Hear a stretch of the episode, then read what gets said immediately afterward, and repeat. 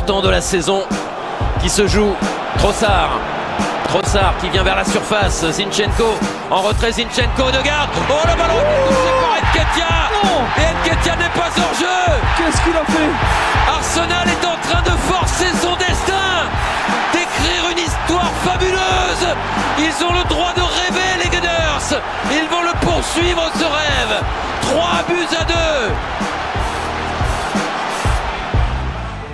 Bienvenidos amigos de Arsenal en América a este nuevo stream en Twitch. Acá estamos para hablar de lo que sucedió en la fecha número 5 de esta Premier League 2023-2024. El Arsenal visitó Wilson Park, un estadio muy adverso en los últimos años, y se llevó un triunfazo. Ganó 1 a 0 el conjunto de Mikel Arteta, gol de Leandro Trozar en un partido de mucho dominio, de buena actuación del conjunto Gunner quizás eh, podría haber convertido algún gol más. No sufrió tanto, con algunas novedades interesantes en el 11 para debatir y una victoria muy importante para seguir prendido en lo que es la pelea de esta Premier. El Arsenal ahora ocupa el lote de los escoltas. El City sigue siendo el puntero, 15 unidades, volvió a ganar esta jornada, puntaje ideal para el conjunto de Pep Guardiola. Por detrás aparece el Liverpool, aparece el propio Arsenal y el Tottenham futuro rival también de este equipo. Se viene el derby del norte de Londres el próximo fin de semana, no sin antes el debut en la Champions League, así que se viene una semana, la verdad que cargadísima de emociones para nosotros que seguimos a este Arsenal, que por ahora marcha invicto y por ahora marcha muy bien y que va a ser su estreno a nivel europeo después de tantos años eh, lejos de la elite, va a volver a una Champions que nos tiene también muy ilusionados. ¿eh? Mi nombre es Rodrigo Dubel, la bienvenida a todos ustedes, que ya los veo ahí en el chat. Está Luquiliu, está Paola, está Nicolomo, está el Prezi y de a poco se van sumando todos al canal de Twitch y también van a estar eh, participando eh, los que dejen su pregunta, su comentario ahí en nuestra cuenta de Twitter, arroba arsenal-américa. Siempre abrimos el juego, ¿no? Eh, los lunes, que es el episodio del podcast, para que ustedes puedan participar de este, de este análisis para que puedan también ampliar ¿no? Eh, este debate con, como digo, ¿no? alguna pregunta, algún apunte de lo que sucedió en el partido ante Everton. Dice el Presi, justo estaba viendo la charla con Vidal, bueno, quedará para un ratito, ahora pausala, quédate acá en el stream, quédate en el podcast, que vamos a charlar un poquito del partido con Everton, gran charla tuvimos ¿eh? con, con Jonathan Vidal. El Presi dice, le voy a preguntar a chat GPT la mejor forma de mandar mail a un jefe para decir que cambie las reuniones de los lunes para ver el stream. Bueno, eh, gracias, gracias por estar ahí a todos. No estoy solo, lógicamente, como cada lunes, le voy a dar la bienvenida a Mati Tercich. Mati, bienvenido, buen lunes. ¿Cómo estás? ¿Qué tal, Rodri? ¿Cómo estamos? Hola a todos, ¿cómo andan? Eh, contentos, ¿no? Estamos contentos, nos sacamos un, mono de la espalda, eh, una mochila pesadita que veníamos cargando hace 6, 7 años. Yo no podía creer que Arsène Wenger había sido el último técnico de Arsenal que ganó allá. Eh, tremendo, tremendo dato. está bien que está bien. Tuvimos dos, un interino y Mikel no había podido, pero es, todo un numerito. Eh, seis años sin ganar en una cancha de un equipo que hace tres años que pelea el descenso encima. O sea, para colmo pasa eso. Eh, pero bueno, lindo triunfo. Me gustó lo que dijiste recién. Arsenal controló el partido. Esa es una de las sensaciones que me quedó. Quizás en el momento no estaba tan cómodo, obviamente, digo, yo creo que después de los 10 del segundo tiempo ya me paré, eh, ya no estaba más sentado en el sillón, decidí, para, decidí tuve que pararme para, empezar a caminar y descargar un poco de, tensión, pero después uno se pone a pensar, ¿Everton pateó al arco? ¿Tuvo alguna chance clara Everton? Eh, Raya tuvo que demostrar su nivel con, las manos, más allá de algún que otro centro, alguna de esas que pican y, y no la tenés que dejar picar, pero en general Creo que esa fue una de las grandes claves del partido de ayer y, me imagino que Arteta ha hecho mucho énfasis en eso antes de que comience el partido. Control, control de balón, control de territorio, control de la dinámica del partido. ¿Para qué? Para evitar las contras de Everton, que sabemos que es su única herramienta eh, y es lo único que saben hacer y ni siquiera lo hacen tan bien. Eh, y eso se notó ayer. Sí, sí. Eh, la, realidad, mira, Mati, no, voy a. Y los que estuvieron acá el, el sábado cuando hicimos un poco de previa y charlamos, le re a todo lo que, lo que pensaba que podíamos llegar a ver en cuanto a formación. Dije, no, ¿les parece que debute Raya en este partido? Para mí Randall no hizo nada para salir. Después dije, eh, no sé si es un partido para mandar a la cancha a Fabio Vieira, como que eh, le erré, pero completamente 100% al plan. Ojo, yo coincidía con lo de Vieira también, ¿eh? hablando de lo físico y cabecear y los codazos que le encanta dar, a los equipos de Daesh, pero bueno, sí. sí. Sí, yo no, preveía lo, que, lo que finalmente terminó, terminó pasando, o sea, el, equipo que terminó poniendo Arsenal. Después, con el partido que se dio, que ahora vamos a empezar a charlar un poco más en, profundidad, eh, evidentemente estaba bien, bien rumbeado, ¿no? El, plan estaba bien pensado. Eh, y bueno, ya vamos a, entrar en detalles de, por qué. Dice Cancer Strike, ¿dónde está Mario Santos? ¿Dónde está Debo? Bueno, hoy, hoy sin Debo, eh, que está de viaje. Eh, una escapadita que, no, que nunca viene mal. y bueno, se suma este barquillo, la todo, Fabián Benítez, buenos días, gran victoria, dice, bueno, y de a poco se van instalando.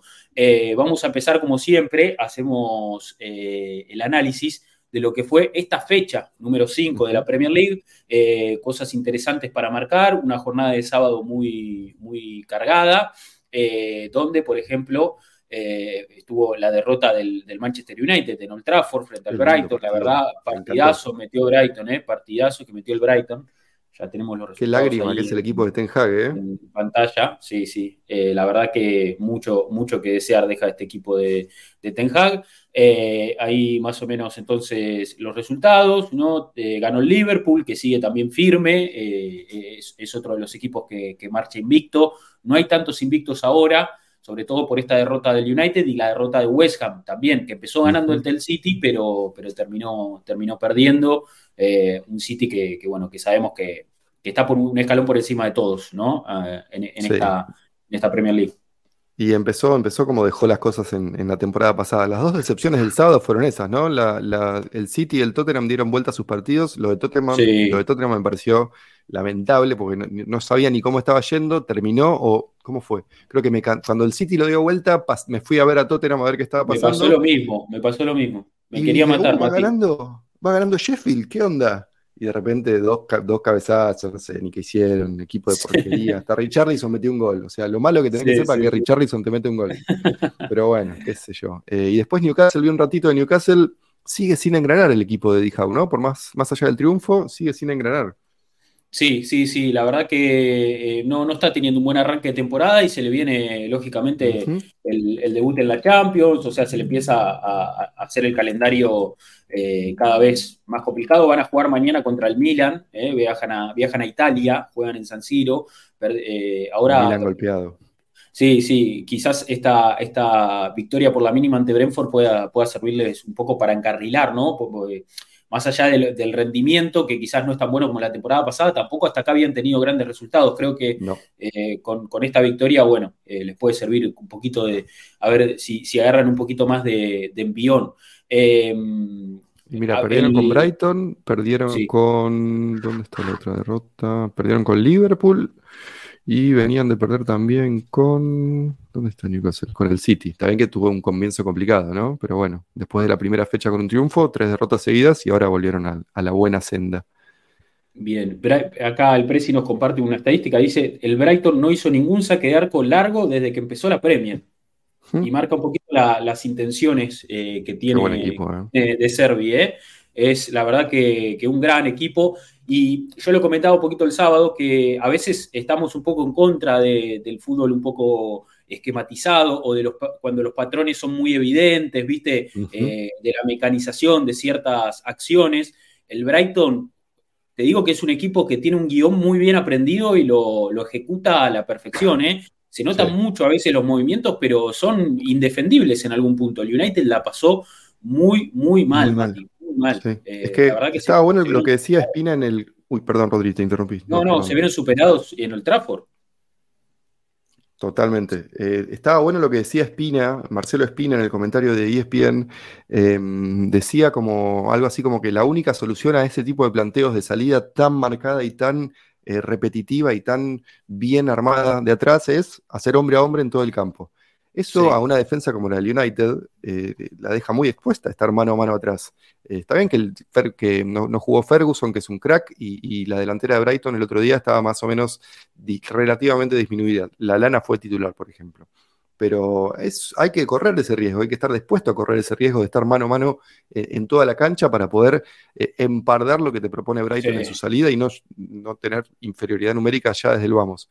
Es un equipo muy interesante, muy, muy interesante es la verdad que de los, de los grandes animadores de esta Premier League. Y algo con lo que nos vamos a meter después, después vamos a, ir más en profundidad con esto, Mati, pero nosotros, o sea, se habla mucho del caso eh, Raya Ramsdale en Arsenal, sobre todo ahora con, el ingreso de, Raya a la titularidad, ¿eh? gran actuación y demás. Vamos a, vamos a profundizar bastante sobre eso en un ratito nada más.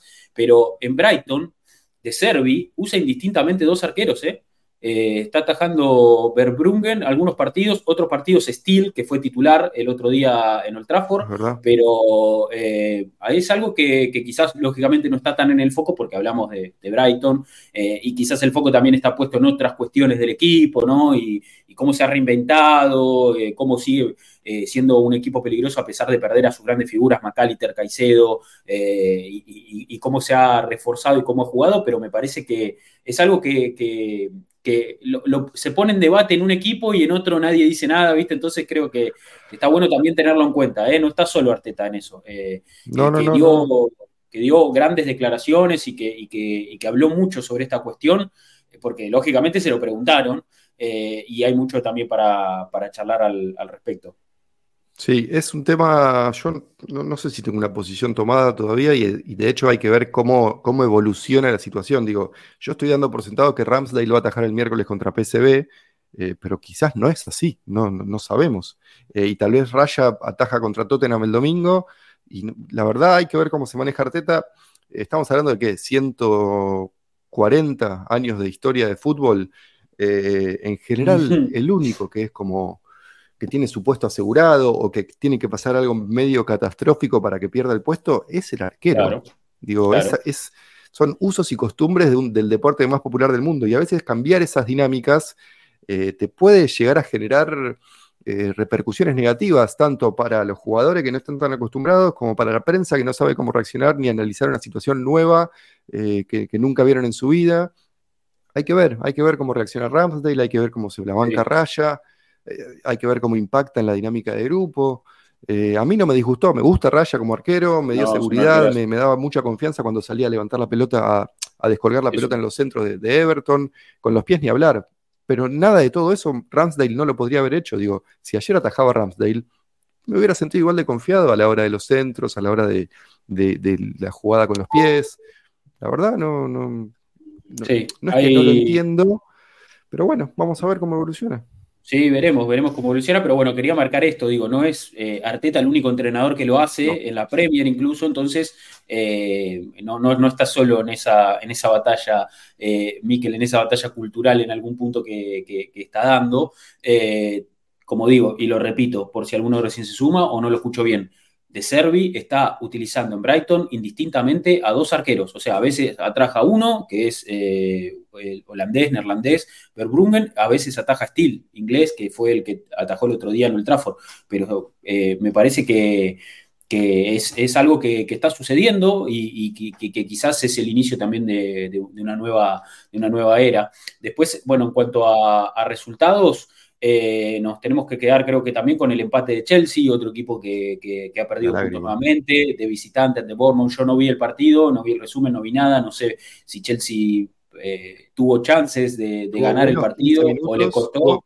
Sí. Media hora buena y después la nada misma, como viene pasando, según leo, con, los equipos de Pochettino. Y leía una buena estadística. Declan Rice ya tiene más triunfos en Premier con Arsenal que Enzo Pérez con Chelsea. O sea, Es, tremendo eso. Es terrible, es terrible. Pocas, pocas victorias para, la Perla, para Enzo Fernández. Eh, la realidad es que eh, yo lo único que vi de, Chelsea es un remate de Jackson que se va a la tribuna, que le entra muy mal. Eh, y la realidad es que me, nada, me, da un poco de, o sea, veo un poco este tipo de acciones que lógicamente es una acción dentro de un partido, pero no puedo evitar pensar cuánto sobrepagó Chelsea algunos jugadores, o sea, la cantidad de plata que, gastaron para conformar este equipo, que en definitiva no es un equipo de, estrellas, no es un equipo galáctico. O sea, para, si vos eh, te, invertís, lo mismo que el United, ¿no? Hablando puntualmente de, dos equipos que quizás son, a ver, de los que más gastaron en Europa. Manchester United gastando fortunas para, no sé, 100 millones por Sancho, 100 millones por Anthony, eh, los últimos refuerzos, ¿no? Onana, carísimo, eh, eh, Holung ahora, 80 y pico de palos, un tipo que, o sea, un pibe que, que, está empezando, o sea, en Europa. Han gastado fortuna, los resultados, evidentemente, no solo los resultados, el funcionamiento, es un equipo que deja muchísimas dudas. Chelsea lo mismo, o sea, han invertido muchísimo dinero, que Moisés Caicedo, que Enzo Fernández, que Jackson, que eh, sacar, poner, y pasa exactamente lo mismo. Entonces, el dinero lógicamente no te garantiza tener un equipo competitivo, eh, lógicamente que no. Eh, la realidad es que yo veo que Pochettino, en definitiva, está haciendo quizás un trabajo mucho más profundo y, y, recién está empezando en ese sentido, en ese sentido, pero lo de Ten Hag con, un ciclo que ya lleva bastante tiempo, con un ciclo que también han eh, catalogado de, revolucionario, del inicio de una nueva era, solo por ganar una Copa de la Liga, ¿viste? No, no, no. Eh, en un momento los pusieron como candidatos de la Premier para este año, estamos todos locos, todos locos. Está bien que es el equipo que más vende y hay que hablar, es como Boca River en Argentina, hay que hablar de los clubes por más que no pase nada. Pero el año pasado estuvo dos fechas el United cerca de la punta y ya era candidato al título, por más que Arsenal y el City venían palo y palo toda la temporada. Y ahora en la previa de la temporada leía ese análisis y decía, no, Manchester United con Ten Hag sentado y la genialidad del neerlandés y las nuevas incorporaciones la va a romper. Es una lágrima el equipo. Y si me apurás, el vestuario ese está todo roto, completamente roto. Bruno Fernández es uno de los peores líderes, peores capitanes que he visto no voy a exagerar mucho más allá de la camiseta de Manchester United, pero me parece uno de los líderes más negativos que he visto jugar para el equipo eh, rojo de Manchester. Y eso se traduce en, el resto del plantel. Sí, sí, sí. Está todo el tiempo eh, reclamándole a sus compañeros, cada vez que se equivoca uno lo señala. Es insoportable eso. ¿no? y cuando las cosas salen mal, se empiezan a responder entre sí los jugadores y se hablan en el vestuario. Es complicado. Sí. sí, en algún momento también he leído de Chelsea como un vestuario eh, muy heterogéneo, pero a un nivel de, o sea, estamos hablando de, jugadores de, culturas muy, muy diferentes, o sea, de, perfiles muy, muy diferentes. Todos, lógicamente, llegan con, con Mati, con, con, con la vara altísima porque pagan mucho dinero por vos, porque hay mucha presión puesta en que, en que este tiene que ser el, mejor equipo de Europa, eh, porque así se maneja el dinero y la industria no, te espera. Eh, y después eh, tiene que funcionar. dice Tommy ahí en el chat, que le mando, le mando un beso, dice, gastaron un montón, pero siguen jugando Gallagher y malo gusto. Sí, viste, Y, entra, y entra Madsen, viste, que es un pie de las inferiores, entonces te gastás un billón de, euros en refuerzos y después juegan los pibes de, las inferiores, que lógicamente no pueden cargar con esto. Otra cosa que pasa en Chelsea es no hay, no hay líderes, o sea, es Thiago Silva y un conjunto de pibes que, viste, o sea, a ver, Enzo Fernández campeón del mundo, perfil alto, pero no deja de tener 22, 23 años. y hace siete meses llegó el club. Juega, el club hace un par de meses, no puedes pretender se cargar. se fue toda gente grande que. Aspilicueta era como una especie de Mikel Arteta cuando era jugador, o Mertesacker cuando era jugador, un referente moral del club. Eh, a mí Aspilicueta como jugador siempre me gustó. Lo odié toda, mi, toda su carrera en Chelsea por lo que representaba para Chelsea, pero eh, si hubiera jugado con nosotros hubiera sido un, tipo referente. Son esos tipos que, que vos seguirías, esos liderazgos positivos, a diferencia del de Bruno Fernández. Eh, pero sí, es se, ha, se, ha, venido, se ha venido Jorginho al Arsenal, se ha venido Javier, que también tienen otro perfil alto eh, y, que pueden liderar un vestuario. Eh, sí, en definitiva quedó un grupo de, pibes sobrepagados y bueno, tiene todo mucho sentido, ¿no? Estos, estos malos resultados. Hay que ver que... ¿Cuánta paciencia le tienen? Sí, hay que ver qué, termina pasando a la larga. Pero bueno, eh, han pasado las primeras cinco fechas de la Premier y uno puede, me parece, vislumbrar un poco cuál va a ser ¿no? Eh, la tónica de esta campaña. Un City que está imparable, eso me parece que, ya lo sabemos, Y después Arsenal, eh, Liverpool me parece como los dos equipos que pueden ser contendientes al título. Un Tottenham que hasta aquí ha arrancado bien, pero para mí la gran prueba de fuego de Tottenham va a ser este fin de semana cuando vengan a, jugar con nosotros al Emirates. Hay que ver qué, pasa ahí. Yo creo que, Arsenal está en posición de, poner un poco los puntos eh, y, de bajar un poquito los humos a, la otra vereda del norte de Londres, donde, donde todo luce muy bien, pero que me parece que es bastante generoso tuvo Tottenham, muy generoso. Sí, hasta acá no, no, ha tenido grandes rivales y de hecho tuvo partidos, bueno, el empate con Brentford en la primera fecha, el partido contra Sheffield lo ganan en los últimos minutos, o sea, tampoco es que vienen tan sobrados. Metieron alguna que otra goleada ahí en el medio, eh, no recuerdo, creo que, a ver, el, claro, el 5-2 con Barnley, pero un Barnley que, que, muy, flojo los ascendidos, Mati, en la Premier. ¿eh? Eso, creo que está muy, clara ¿eh? la parte baja. No va a hacer falta muchos puntos para salvarse este año, me parece. Sí, sí, sí, sí, sí. Eh, y después, este, bueno, eh, sabemos que Brighton también es un equipo que, quiere pelear arriba. Eh, ya más o menos vamos viendo. Y bueno, y United y Chelsea, los dos grandes caídos en desgracia, ¿no? Me parece, esa es un poco la tónica hasta acá. ojalá, ojalá.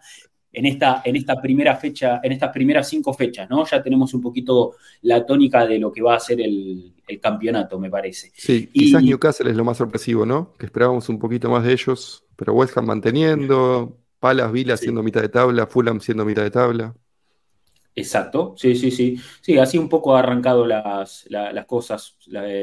bueno, West Ham tuvo un muy buen arranque, con un fixture muy difícil, porque le ganó a Chelsea, le ganó a Brighton, después, bueno, ahora se topa con City, empezó ganando el partido y se lo terminó dando vuelta. Gran actuación de Julián Álvarez, la rompió toda, jugando entre líneas. Lo, arriba.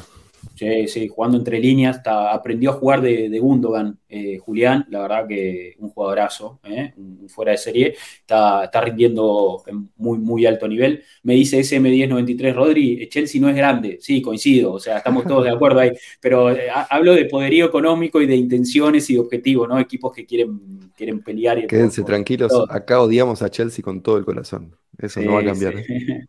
Totalmente, totalmente. bien. Vamos, bueno, charlando un poquito de esta Premier, eh, la fecha hay que decir que se cierra este lunes. Nottingham Forest y Burnley van a, van a jugar el partido que cierra esta jornada 5. Eh, y eh, bueno, como dijimos, el City es el puntero con 15. Tottenham, Liverpool y Arsenal vienen detrás con 13. Después aparece eh, Brighton, las gaviotas, eh, con una gran victoria en el Trafford, alcanzando la línea de los 12 puntos. Eh. Esos son, ese es el top 5 por ahora de la, tabla de posiciones. Bueno, estamos todos, lo vi a Dimas, se suma Héctor, está, está, llegando la gente al baile. Así que es momento, me parece, Mati, de que arranquemos con lo nuestro, de nuestro análisis. Arsenal Everton, fecha número 5 de, de, la Premier League. Un partido nada sencillo, no, a ver, no tanto por cómo venía Everton, que hasta acá no había tenido, me parece, grandes eh, resultados. Podría haber sacado algún punto más de, los que sacó, eso, eso hay que decirlo. Me parece que es un equipo que, logró pocos resultados en este arranque de, la Premier. No, no, había ganado hasta acá, eh, no, no, no, había tenido victoria, solamente había sumado un punto de 12, muy flojo. Eh, lo, de, lo de Everton. Ese punto había sido ante Sheffield, un empate 2 a 2, justamente antes de, este encuentro, de recibir a Arsenal en la jornada anterior, pero bueno, eh, había sufrido derrotas por la mínima como local en Wilson Park le dolieron mucho, ¿no? Por ejemplo, el 1 a 0 ante Fulham, el 1 a 0 ante Wolverhampton en este arranque de Premier, que son puntos vitales para un Everton que se quiere salvar del descenso, que quiere permanecer en la Premier. Se salvó por muy poquito la campaña pasada con Sendai en el banco y creo que en esta campaña Sendai todavía no le ha encontrado la vuelta a, este equipo. Para mí, a ver, Arteta lo elogió mucho en la previa, pero para mí Sendai es un, eh, es un técnico eh, muy, muy muy básico, o sea, eh, no, no le sobra nada. Eh. sus equipos no ofrecen mucho más que eh, juego directo, lucha en los duelos y a ver qué se puede ganar ¿no? en los últimos metros. Me parece un equipo muy básico. Pero esto no quitaba que Arsenal visite un estadio difícil. Mati, vos lo dijiste en la previa, no se ganaba ahí desde que Arsen Wenger era entrenador. Eh, yo creo que tenía el récord por ahí anotado de partidos, eh, no sé si vos lo tenés, Mati, pero era muy, muy malo. Seis partidos, ¿no? no se ganaba. Eh, las últimas seis visitas que, el Arsenal no ganaba en, en, Woodison, Park. Eh, Oye, además no metemos goles en Woodison Park. O sea, no solo no ganamos, sino que metemos muy pocos goles en general. Mira, de las últimas 11 visitas de Premier a Wilson Park, el Arsenal solamente había ganado dos. Y no había ganado, como decimos, ningún partido en las últimas eh, cinco visitas, un empate y cuatro derrotas. Esa era la, un poco la estadística en la previa, eh, que lógicamente era como un fantasma, ¿no? Era como decir, bueno, estamos yendo a una cancha que nos puede complicar mucho. Sí, no, y además esto que decís vos está bueno, la, aclaración que dijiste que es malo Everton y es malo el, equipo hoy de, de, John Dyche, pero sí, no sé si la palabra mala suerte aplica, pero bueno, si usamos la estadística de goles esperados, que a mí me gusta, pero tampoco me fascina, eh, Everton tenía cinco goles menos de los que debería, o sea, hizo 7,3 goles esperados y tenía dos goles en toda la temporada. Había como ahí un un run run dando vueltas de que no eran tan malos como parecían. Y eso, viste, eh, Arsenal de visitante contra Everton. Un Everton que mm, en realidad no es tan malo como parece, es la receta perfecta para un desastre. Pero no, no ocurrió. Eh, y me parece que ahí hay, hay, que darle mérito al técnico y a los jugadores, porque el planteo no fue solamente para ganar el partido y para atropellarlo a Everton y para pasarlo por arriba, sino que tuvo que ver mucho con el tema del control del balón, control de los espacios, control del territorio, eh, control de las dinámicas del partido, tomarse todo el tiempo del mundo para, para hacer un corner, para hacer un lateral, incluso cuando va 0 a 0, eh, tratar de no hacer fouls boludos en la mitad de la cancha porque Pickford te tira un centro desde incluso su mitad. Es como muchos detalles claros que tuvo el equipo y que no falló, porque no tuvo situaciones claras Everton, y me parece que pasó por ahí más que por el mérito ofensivo de Arsenal. Eh, después tuvimos el gol anulado, que sigo sin entender por qué se anuló, porque el reglamento es medio conflictivo en ese sentido. Quiso bloquear la pelota el jugador de ellos o no quiso bloquearla. Eh, ¿Cómo se llama? Beto. Eh, si al querer bloquearla es intencional su movimiento, eso automáticamente habilita en Ketia. Si los referees creen que fue sin querer el rebote, eso lo ponen offside automáticamente en Ketia.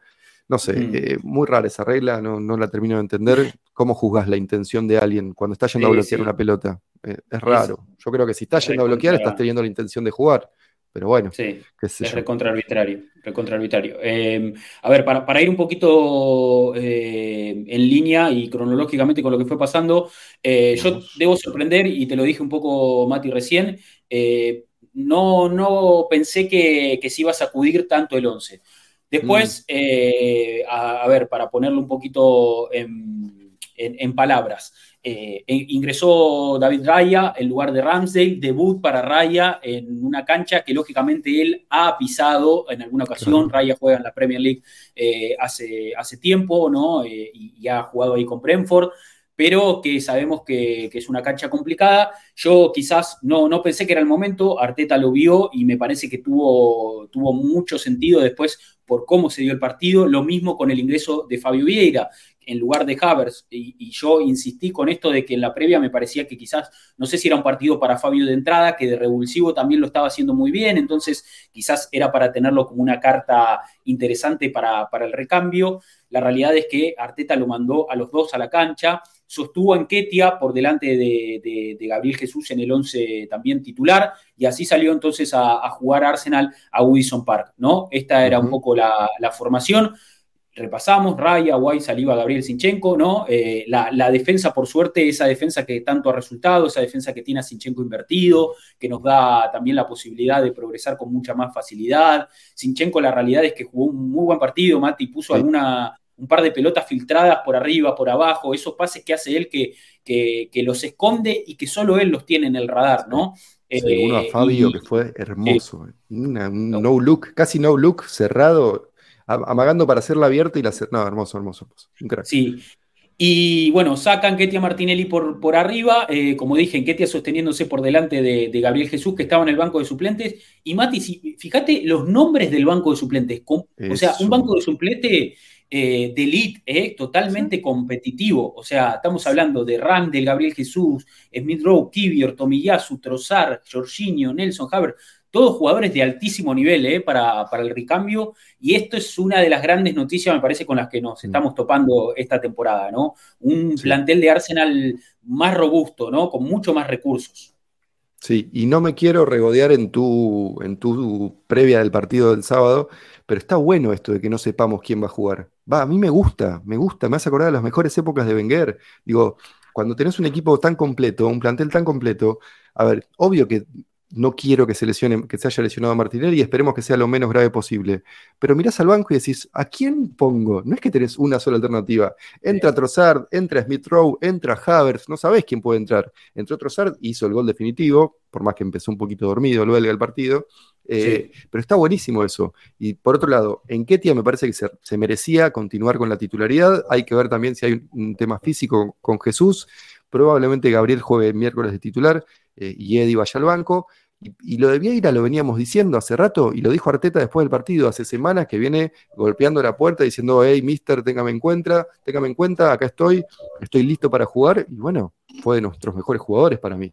Eh, sí, completamente. A pesar de jugar en Everton, en Goodison Park, contra un equipo físico, contra un Onana que es bastante imperial en esa posición, eh, rompiendo las piernas que haya que romper. Me gustó lo de Fabio. Eh, y le, cambiaron a su, a su extremo y se tuvo que adaptar a un nuevo extremo porque Martinelli y Trossard son muy distintos. Digo, bien, bien por Fabio, buena decisión y, me encanta esto de, no tener claro quién va a ser el... Yo no sé quién va a jugar el miércoles, por ejemplo. No sé, para mí Gabriel por ejemplo terminó tocado. Gabriel jugó dos partidos con Brasil, terminó tocado el primero, el segundo jugó un rato. Ayer yo sobre el final lo noté también al límite. Tal vez juega Kivior el, el, miércoles, o tal vez juega Tomiyasu de central el miércoles, si no sabemos. Está bueno eso, está muy bien. Necesitamos eso. Totalmente, sí, sí, la verdad que es una, gran noticia, gran banco de, Arsenal. Y bueno, un equipo que, a ver, lógicamente salió, me parece, a competir a, a Woodison Park sabiendo que no tenía que perder la concentración y sobre todo me parece que lo que buscó Arsenal, que se notó desde los primeros minutos, era controlar la pelota, que la pelota no quede dividida. Eh, usar, lógicamente, el perfil de los jugadores que eligió Arteta, esto de tener a Raya en el arco, que es... Eh, muy bueno con los pies, esto de tener a Fabio Vieira en el 11 para que la pelota circule por abajo, para poder controlar, tratar de, dividirla lo menos posible, tratar de instalarse en campo rival y buscar, ¿no? Por dónde, por dónde tratar de generar peligro. Siempre eh, un poco la intención es dejar mano a mano a Saka y a Martinelli, me parece que eso es un poco lo que generalmente busca Arsenal. Hubo varios mano a mano de Saka con Mikolenko. Yo creo que en, ese sentido Saka eh, jugó un partido de menor a mayor, y a diferencia del equipo que en ese primer tiempo fue medio de mayor a menor, porque el equipo arrancó más avasallante, de a poco fue perdiendo intensidad, eh, fue haciéndose en algún punto previsible. Eh, yo creo que a muchos de nosotros nos pasó que quizás el partido en un momento se tornó como aburrido pero es un poco también, yo creo, a lo que está apuntando este Arsenal de Arteta, a aburrir los partidos, a controlarlos, a tener el dominio total territorial, posición, la posesión de la pelota, para no sufrir casualmente, para decir, la pelota es nuestra, no sufrimos, tocamos con paciencia, el gol en algún momento va a llegar.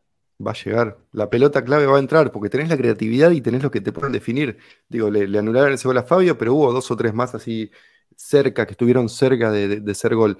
Eh, y ellos, no, insisto, no tuvieron ni una, creo que una sola, que Saliva la, la cubrió muy bien contra el chico este portugués, eh, que lo cubrió bien con el cuerpo, pero no fue ni de peligro. O sea, era, mano a mano con él, Gabriel cerrando ya y estaba más solo que, no sé, estaba muy solo el delantero portugués. En una contra clara. No hubo ninguna otra de esas. Ninguna, ninguna, ninguna. Eh, sí, sufrimos poco, la verdad es la consecuencia de, este control que estás diciendo. Eh, y quizás es la receta para este partido, y no es la, receta para todos. Porque después jugás contra Brighton y tal vez te tiras un poquito más para atrás y sos vos el que quiere jugar un poco de contra. O jugás contra el United, que es un poquito más mano a mano, o intentan hacértelo un poco más mano a mano, y tenés otra receta y otros intérpretes. Eh, nada, me, yo creo que Sí, sí, a, a, mí, a mí me dejó conforme esto en ese, como te digo, Mati, de, de eh, Arsenal salió directamente a, anular las fortalezas de un Everton que sabemos que es un equipo muy físico, que le conviene que el partido entre en un terreno eh, de disputa, ¿no? De, que tengan balones detenidos a su favor, eh, me parece que salimos a neutralizar y anular todo eso, a tener la pelota nosotros y a, tratar de encontrar espacios, eh, como decimos, espacios que fueron apareciendo Estuvo el gol de Martinelli, que me parece que podemos eh, charlar un poquito más en profundidad. Yo mm. no sé si estaba para ser anulado. Esto que vos marcabas, la pelota le rebota a, Beto, que tiene la intención de bloquear, ¿no? Entonces. Y, entonces me parece que es finalmente un pase que, termina teniendo cierta intención. Y, y en Ketia, que volvía del offside, de un offside muy finito, participa de esa jugada que, que termina definiendo Martinelli con con muy buena, con, muy buen ¿eh? timing. Y el pase de, Fabio Vieira es eh, fantástico, suelta la pelota con, la tensión justa. Martinelli define bárbaro y, era un 1 a 0 muy merecido para Arsenal en ese momento. Sí, eh, te destraba el partido, además. 20, ¿Cuánto fue? ¿A los 23, 24? ¿Dónde está? Sí, fue, fue una jugada. Gol anulado a Martinelli, 19 minutos. Claro, sí, sí, sí. Eh, recién ahí comenzado el partido, la verdad que era, era importante para ponerse en ventaja. Lástima que luego después, bueno, eh, sintió una molestia Gaby Martinelli, no hay tantas precisiones hasta ahora, pero, pero debió salir, salió a los 25 minutos. Pinta de, desgarro, ¿no? Sí, algo muscular, ¿no? Algo, algo muscular. Se agarró el posterior, yo en un momento lo voy a agarrarse el posterior y se, inmediatamente al piso. Eh, tiene pinta de desgarro, son un mes afuera. Pero bueno, pasa eso también. Ahora, yo sabes que pensé inmediatamente cuando se lastimó Martinelli, bueno, Smith Rowe, prepárate, eh, vos sos ahora el nuevo jugador número 12 o jugador número 13. Eh, y tenés que entrar y hacer lo que hizo Fabio o entrar y hacer lo que hizo Trossard. Porque yo estaba. Yo, yo, estaba entre, eh, o sea, no lo pensé por Smith Rowe, yo estaba entre Nelson y Trossard y pensé que entraba Nelson, porque dije, bueno, de última, era es un perfil un poquito más similar a, a Martinelli, ¿no? Con pelota, sobre todo, más, más eléctrico, más intenso. Pero terminó entrando. para colmo, que está claro, 45 años. Claro, me, parece, me parecía que, tenía un poco más sentido, pero entró Leo Trossari y, como vos decís, de a poco fue haciendo pie en el partido, ¿no? Sí, y como decía, para mí no entró del todo bien Trossard, y esto es lo que me lo anoté hoy a la mañana pensando un poquito antes de, de arrancar acá. Trozar es un ejemplo de cómo cambia todo demasiado rápido. Yo lo pedía, yo me hago cargo, lo pedía de titular en el comienzo de la temporada. No me arriesgué a decir por quién, porque no tenía eh, las agallas para hacerlo. Pero después, cuando tuvo unos minutos, no rindió. Jugó un partido de titular, no rindió. Entró un par de veces, no rindió. Y de repente te mete el gol del triunfo, tiene toda la confianza y ahora el miércoles va a ser titular seguro. Y así cambia demasiado. Por eso digo, no vemos por muerto a Havertz, no vemos por muerto a Smith Rowe, no demos por muerto a, a cuando regrese. Digo, es una temporada larga, es que cambia todo muy rápido, un gol, dos, partidos como suplente ingresando, impactando positivamente y a Fabio Vieira le dieron una titularidad. Digo, es todo muy cambiante, todo muy cambiante y falta, eh, no hay que tomar eh, conclusiones definitivas a esta altura. No, no, para nada. Eh, pero bueno, me parece que, que esa fue un poco la, la intención y lo que Arsenal, la verdad, consiguió, ¿no? Tener ese, ese control, el dominio de la pelota, me parece que, fue vital para no dejarle a Everton hacer su partido. Más allá de que ellos trataron de imponerse físicamente, sobre todo ese duelo Mikolenko-Saka.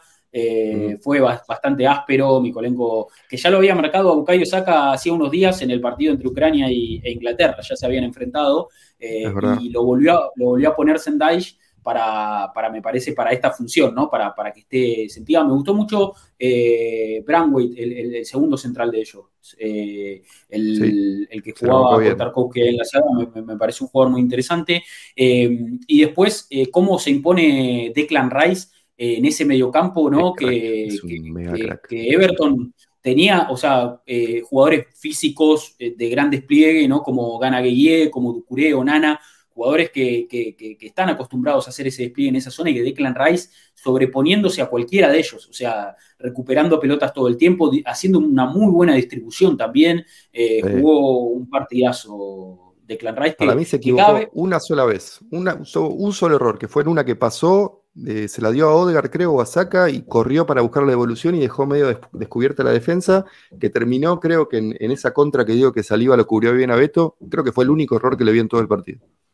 Sí, sí, pero la realidad es que eh, jugó, jugó un partidazo, jugó un partidazo Rice, dueño del mediocampo, cada vez más dueño del mediocampo, y ahí decían en los comentarios, a este equipo todavía le falta Partey y Tierney para, ampliar un poco más la, eh, perdón, Partey y Timber, dije Tierney, Tierney no está, está a préstamo, pero Partey y Timber para, para, ampliar un poquito más esta, este plantel ¿no? Y, las opciones que, puede poner Arteta, yo creo que cuando parte y vuelva, ya Rice va a tener ese terreno muy bien ganado, Mati, porque está haciendo actuaciones, la verdad, formidables. O sea, es, es, es realmente el, amo y señor de, esa zona medular, ¿no? sí, sí, sí, es suyo cómo se impone, ¿no? Con, sus características. además, un par de recuperaciones de esas, de, esas que nos encantan cuando está volviendo y la saca justo y hasta en una le hicieron faula a él.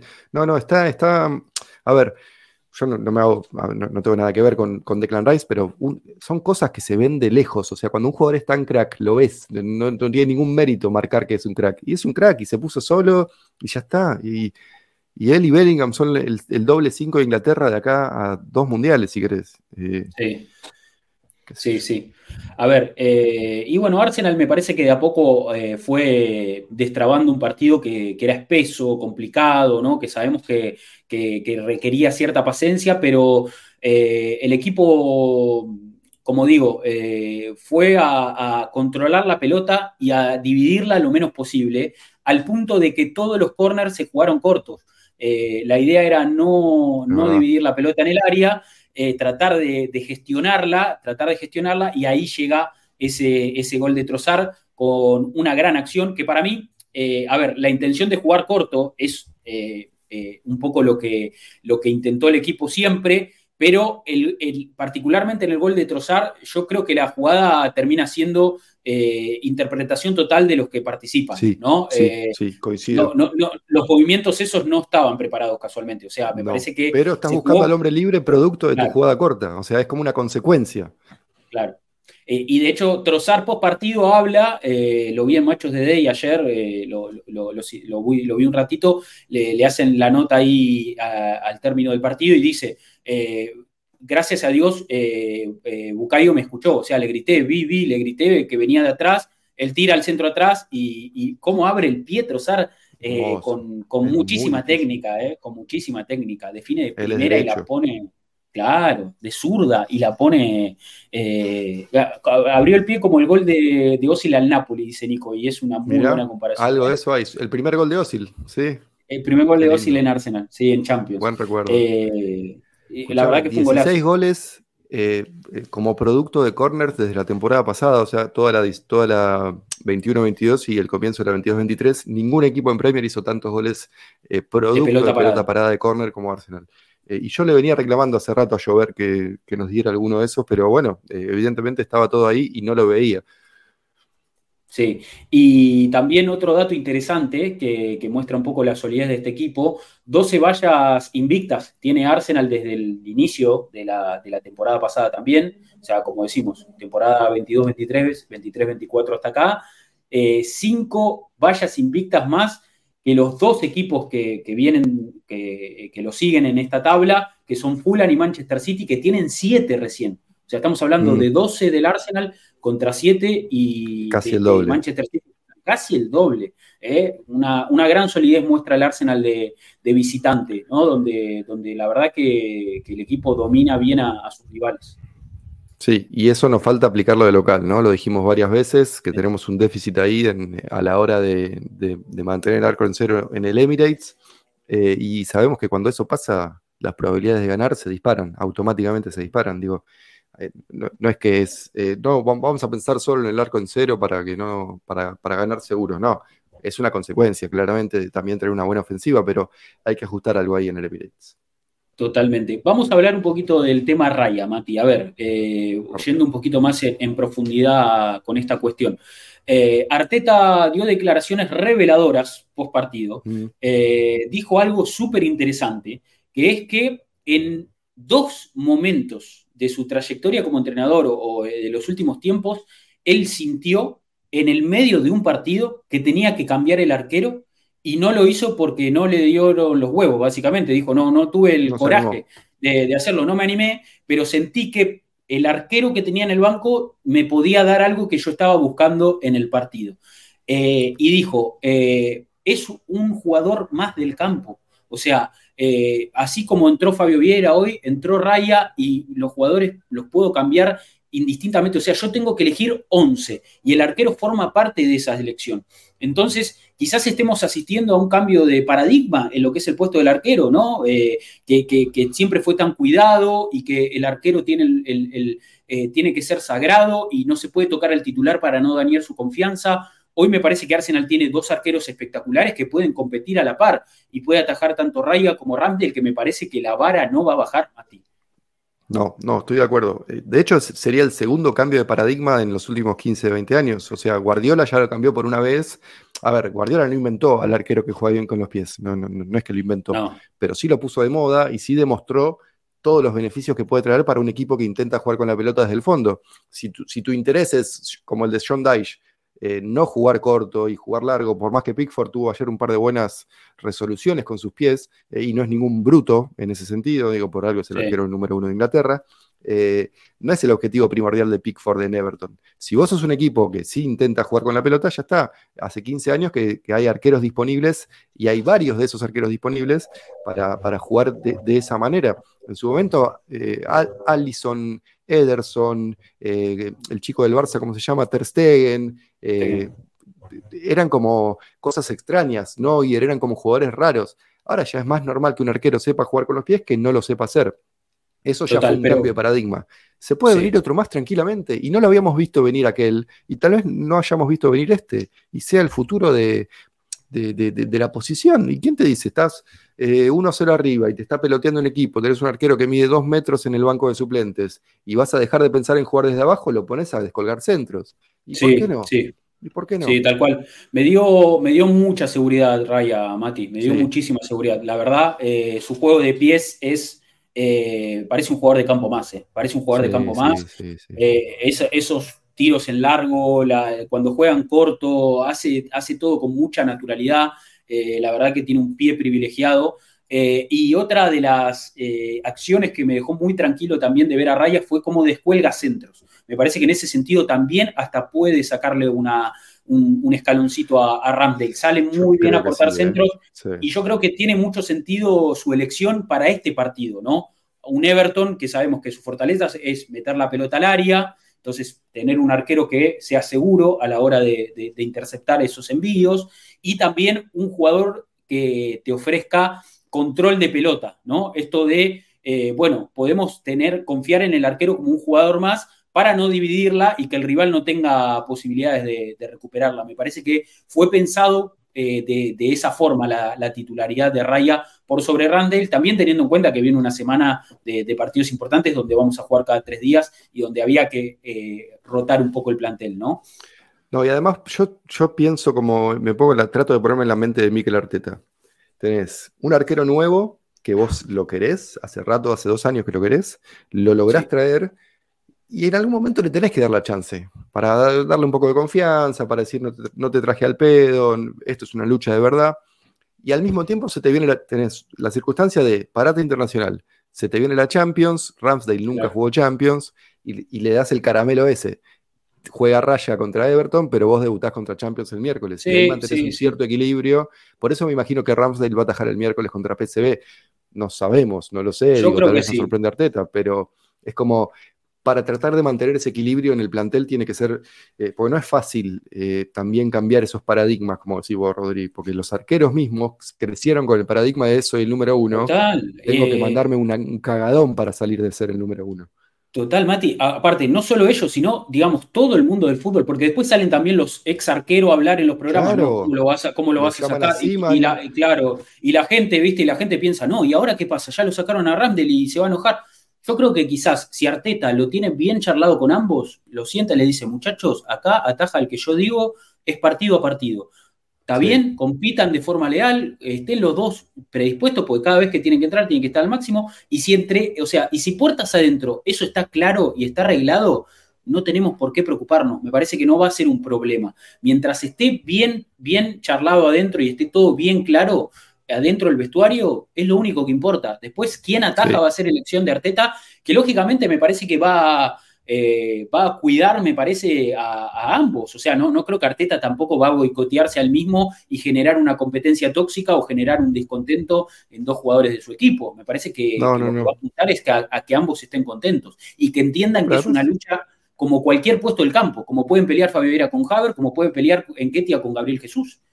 Sí, sí, sí, sí. Y además ya Ramsdale sabe lo que es esto. Ramsdale le sacó el puesto en la misma circunstancia a Leno. Fue después de las tres primeras fechas, parate internacional, Leno al banco, Ramsdale de titular. Ya lo hizo, ya sabe cómo funciona. Y también sabe lo que tiene que hacer para para mantenerse en la lucha. Yo ayer lo veía, cuando volvían del segundo tiempo los jugadores del túnel, Ramsdale los, estaba saludando a todos para felicitarlos y para arengarlos. Sí, sí, y eso es lo mínimo que puedes esperar de, un tipo que te das cuenta que está comprometido con el, con el plantel, porque es un tipo que, es buena onda, es jodón, los arqueros están todos locos, eso lo sabemos, digo. Sí, sí, sí. Es así, digo, no hay, no hay que darle vueltas a eso. Eh, y está bueno también que se sienta partícipe, incluso desde el banco de suplentes. Ah, me parece que suma. No, no, no, por ahora suma.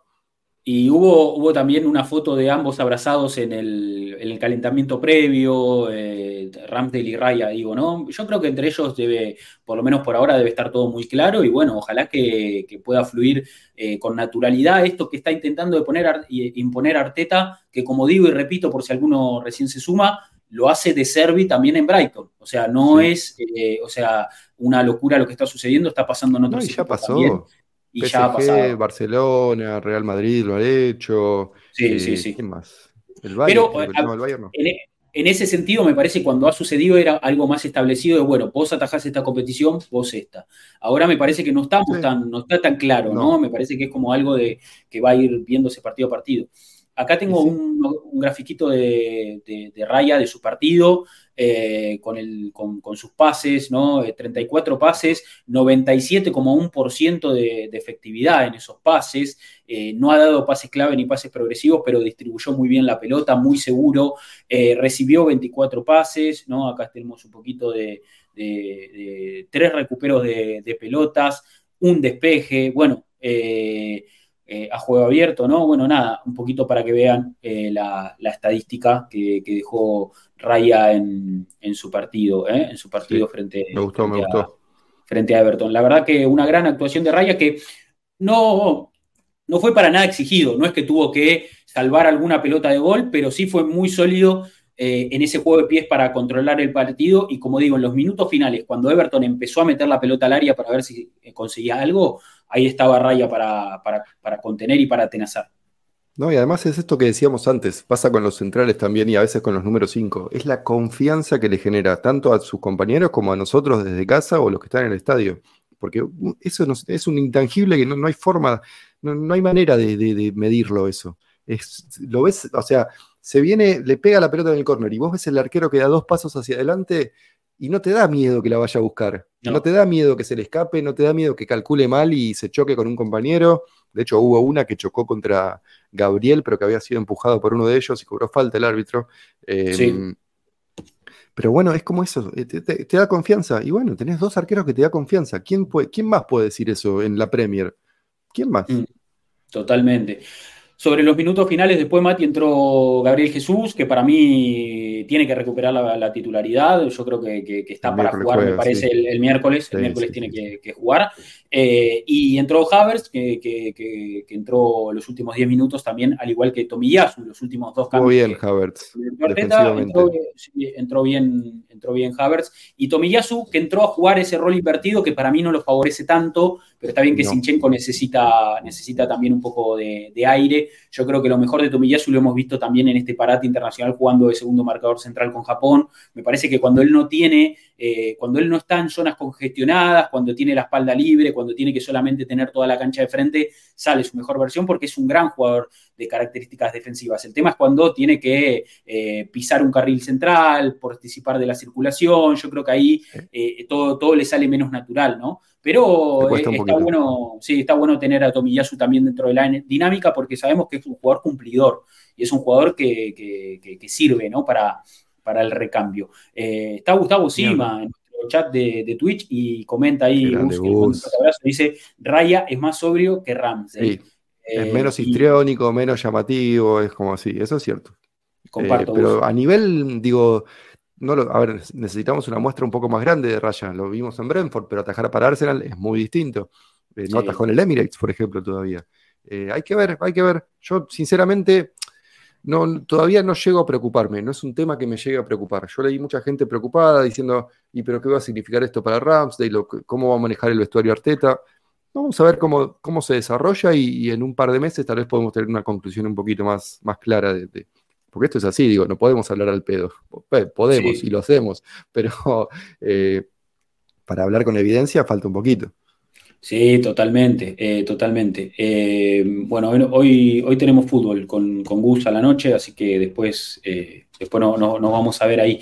y bueno, a ver, un triunfo importante de Arsenal. Otra estadística interesante que vi, que empezó a circular ahí y que es una estadística que también como que no, no, está muy clara a qué remite, pero Arsenal ha tenido porcentajes muy altos. esperen que la estoy rastreando, la tenía acá a mano, eh, ha tenido unos porcentajes. No, eh, es una estadística que. Eh, acá. la voy a poner en pantalla, así la, ven todos. Esto. el Field Tilt. Arsenal ah, Sí, a la boca, jugar a la boca. dominio absoluto. Bueno, acá, acá están los, los, los porcentajes. Esto, estuve leyendo un poquito ayer para tenerlo un poquito más claro, tiene que ver con, eh, son porcentajes de eh, dominio en el último tercio, solamente en el último tercio del campo, los pases y, las, interacciones entre jugadores en los metros finales. Y Arsenal ha sabido encerrar a sus rivales en estos primeros partidos. ¿eh? Quizás los resultados no están acompañando tantos, pero démonos cuenta que, a ver, para, para, para tratar de traducirlo un poco porque sabemos que las estadísticas frías por sí solas no significan tanto. Pero hablamos de un Arsenal que, si bien ha tenido resultados cortos, quizás no ha encantado tanto en el funcionamiento, no es un equipo eh, que te pase por encima, te, te, arrase, es un equipo que está controlando sus partidos y que está encerrando a sus rivales, que los está hostigando.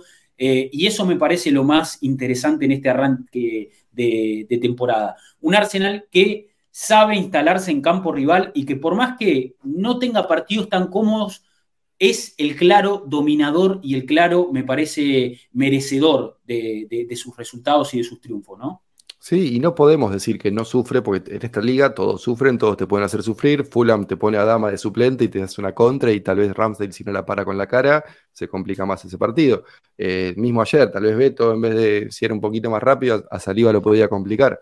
Pero esto está bueno porque condice con el plan de juego de ayer, me parece, que tiene que ver con, no es dominio no es bielcismo, no es eh, oleada de ataque tras oleada de ataque, ir para adelante siempre sin pensar en las consecuencias.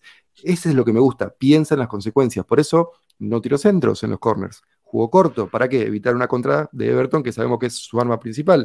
Eh, por eso Sinchenko y Rice fueron quizás un cachín un poquito más conservadores con sus pases y lo mismo Gabriel y Saliba que en otros partidos, para evitar esas pérdidas en el centro del campo que una pérdida y un buen pase después de esa recuperación de Everton te puede lastimar. Eh, White pasó mucho menos al ataque que en otros partidos y eso, eh, la inteligencia de, de Benjamin White para jugar al fútbol eh, creo que pasa desapercibida. Es un tipo que, entiende todo muy bien lo que, lo que tiene que hacer, tanto ofensiva como defensivamente y en todas las circunstancias de juego. Eh, lo amo a Benjamin White y lo quiero siempre en mi equipo. Eh, pero también habla de eso, es como saber cuándo, dónde y cómo. Y eso no es nada fácil de conseguir. Bien, te quiero contar, Mati, que Gustavo Sima ahora es suscriptor de este canal, gracias a nuestro amigo Esteban Artillo, que le ha regalado una suscripción de un mes a Gustavo, así que gracias.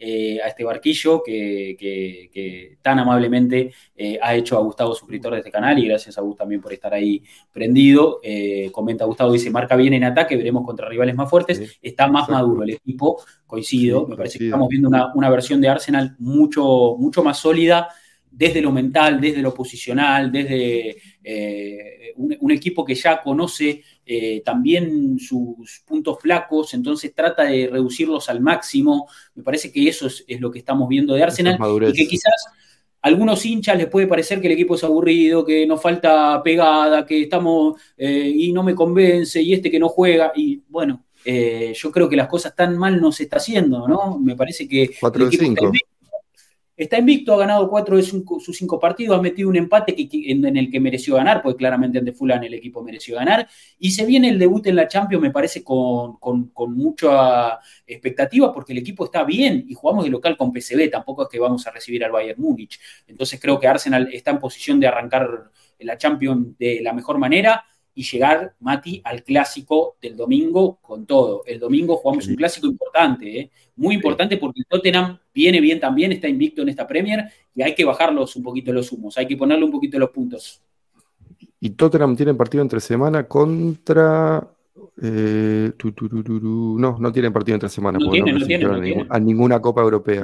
Mira qué, linda forma de cargarlos sin darme cuenta. Em, sí, hermosa semana que se viene. Eh, no sé, yo estoy eh, es como que es una confianza, pero no soberbia. Es como que esa es la sensación que tengo con este equipo. Confío en las decisiones del técnico, confío en los jugadores y confío que va a aparecer alguno para marcar la diferencia. Ayer fue Fabio con Martinelli, después fue Trossard. Odgar tuvo un partido ligeramente discreto. Bucayo también tuvo un partido ligeramente discreto, pero hicieron sus cositas también. Digo, participaron los dos del gol para la asistencia de Bucayo. Totalmente. Eh, y en general es como. Hay, hay como un nivel base de siete puntos que se mantienen en el equipo. Y eso está, es, no, es fácil de conseguir. No, a ver, Mati, un partido malo de Bukayo Saka es una asistencia. Ayer eh, asiste a, a cruzar el gol y, la verdad que como digo, en este duelo con Mikolenko quizás al principio le costó un poco, Mikolenko también lo raspó para tratar de desgastarlo eh, y no le hizo las cosas cómodas, no, no le puso el partido cómodo, pero después eh, la verdad que vimos a, un Saka que, de a poco fue, fue generando peligro, fue ganando la cuerda, no pudo meter esa, esta asistencia, atacar esa zona indefendible cuando el, el córner se jugó corto, Benguay lo dobló en algunos, en algunos momentos y lo pudieron aprovechar también. Eh, esto que apunta también Nico post partido, Mikolenko lo, lo, fue a abrazar a Saca como decirle perdón que te caiga a patadas, pero es un poco lo, que me toca. Sí, eso es lo que quiero. Sí, sí, sí. Eh, eso es un poco lo que estamos pidiendo, ¿no? La rigurosidad, sobre todo para cuidar alguna de las figuras de la liga. A ver, Bukayo Saca es una de las figuras de la, Premier League y si no la cuida la propia liga, ¿viste? Si no cuidan a un jugador de la selección inglesa, me parece que. Es el número 7 de Inglaterra, hermano, cuídalo, es tuyo. Sí, sí. fue tu mejor jugador en el Mundial. Totalmente, sí, sí, totalmente. Eh, pero, pero después creo que. Dale, sí, sí, Mati, perfecto. Tranquilo, no hay, no hay problema. Creo que hemos completado eh, el análisis. Van a quedar las preguntas y alguna cosita más eh, con lo que estemos acá, aprovechando, aprovechando el lunes, el lunes de victoria. Estamos de buen ánimo, como siempre, así que acá nos quedamos. Acá nos quedamos. Bueno, Mati. mañana, ¿verdad? Eh, un saludo a todos, gente. Un placer como siempre. Dale, Mati, gracias. Nos vemos. Adiós. Bien. Eh, bueno, eh, nos quedan preguntas, ahí nos vamos a meter con eso, pero la verdad que un muy buen partido de Arsenal. Yo creo que tenemos que estar muy contentos con la actuación del equipo, que como, como digo, quizás hay alguno que otro que piensa que, este Arsenal eh, todavía le falta mucho por crecer y, que el equipo eh, nos deja dudas. Yo no tengo tantas dudas. ¿eh? Yo me parece que el equipo está haciendo el camino correcto, haciendo el camino correcto en, su, en, su, en la construcción de su modelo de juego, en el desarrollo de esa idea de controlar, de, de, de tener atados a sus rivales. Y eso hace que un poco los partidos tengan una tónica medio aburrida, ¿no? Medio eh, que, a veces entran en una, en una zona medio de, letargo, de que hay pases intrascendentes, y, que, pero creo que es parte de un poco lo que el equipo busca construir, reducir al máximo el riesgo, tener la pelota, ¿no? Eh, ser dueño de la posesión y también instalarse en campo rival con, con seguridad o sea, sin que las transiciones sean eh, un dolor de cabeza. Me parece que eso es un poco lo que está tratando de, construir este Arsenal con, Arteta al mando y, lo celebro. O sea, yo, creo que es el, siguiente paso. O sea, es un equipo que no te dé chances, que no te dé chances, porque evidentemente lo que pasó ante Everton, que está bien, es un rival eh, más, eh, más, más, sencillo que, jugar con, un grande, que jugar con el City, que jugar con el United. Pero este Everton, que tiene muchas limitaciones, Arsenal lo maniató, le, le redujo al mínimo sus posibilidades. O sea, el Everton, que es un equipo que, juega directo, que intenta meter pelotas al área, que, intenta hacer de esos duelos y esos choques una, una, virtud, no tuvo posibilidades en absoluto, no tuvo posibilidades en absoluto de poder aprovecharse de eso. Entonces yo creo que, el equipo eh, está, está desarrollando y yendo en esa línea y me parece que, está bien. Yo, yo creo que, es el camino. Me gusta esto que, comparte Nico en el chat que dice, muchas veces el equipo domina como si estuviera 2-0 arriba y está 0 a 0. Y, es un poco eso, me parece, ¿no? Sabiendo que ese gol en algún momento va a llegar, sabiendo que no hay que desesperarse, sabiendo que podemos eh, eh, tocar y, encontrar espacios y que los partidos no solo duran 90 minutos, sino que ahora duran ciento, ciento y pico, porque cada vez se juega más tiempo. Entonces, a no desesperarse. Me parece que ese es un poco el, mensaje que nos está dando este Arsenal, ¿no? Que el gol va a llegar, ese gol va a llegar. Eh, y que no hay, no hay que por qué volverse loco. Eh, igualmente, también, así como digo esto, Arteta es un entrenador que en el último tiempo ha hablado mucho de esto de matar los partidos rápidos. Yo creo que si Arsenal pudiera encontrar esos goles más rápidos, también estaría más tranquilo. No es que el, equipo busca eh, llevar los partidos hasta la última instancia, que los goles lleguen en el segundo tiempo. No, nada que ver. O sea, yo creo que las intenciones también son matar el partido rápido. Pero es que si no sucede, que si eso no sucede, tampoco es volverse loco. Tampoco es decir, ay, no sé, no, no, no, bueno, esto no está funcionando, ¿eh? porque como no hacemos los goles como el año pasado, que hacíamos los goles en los primeros 10 minutos, bueno, entonces el equipo está mal. Me parece que, es una lectura totalmente incorrecta. O sea, eh, son estilos, son momentos, son formas de llevar los partidos. Y yo creo que Arsenal lo está haciendo de buena manera. Eh, no es lo que estábamos acostumbrados a ver, porque el año pasado el equipo salía con todo, te aplastaba, te hacía dos goles en los primeros 10 minutos, después bajaba el ritmo, capaz le hacían un gol en el segundo tiempo, tenía que defenderse un poco y ganaba el partido. Hoy el Arsenal sale tranquilo a ir trabajando la victoria poquito a poco. Me parece que hay que acostumbrarse a un Arsenal que está en otra instancia, en otra etapa. No somos el mismo equipo del el año pasado, para nada. O sea, somos un equipo completamente diferente. Entonces, eh, hay que tener tranquilidad. Hola, Fran, ¿cómo estás? ¿Cómo va? Tendremos que cantar el One Nil to Arsenal más seguido y ¿por qué no? ¿Por qué no? La canción me encanta, me fascina. Ayer la estuve cantando, eh, la, se cantó mucho en Woodison Park, se escuchaba. Se cantó por Odegar también. Hay una canción nueva para Odegar, si quieren la vemos. Podemos ver esa canción nueva para, para Odegar, si les parece. Que habla un poquito de la magia que tiene Odegar. ¿eh? Vamos a ver la, canción de Odegaard que se cantó ayer en, en Park. Se, es, eh, se estrenó, se estrenó la canción para, para Odegaard. Es una canción nueva, me parece. A ver. Esta es.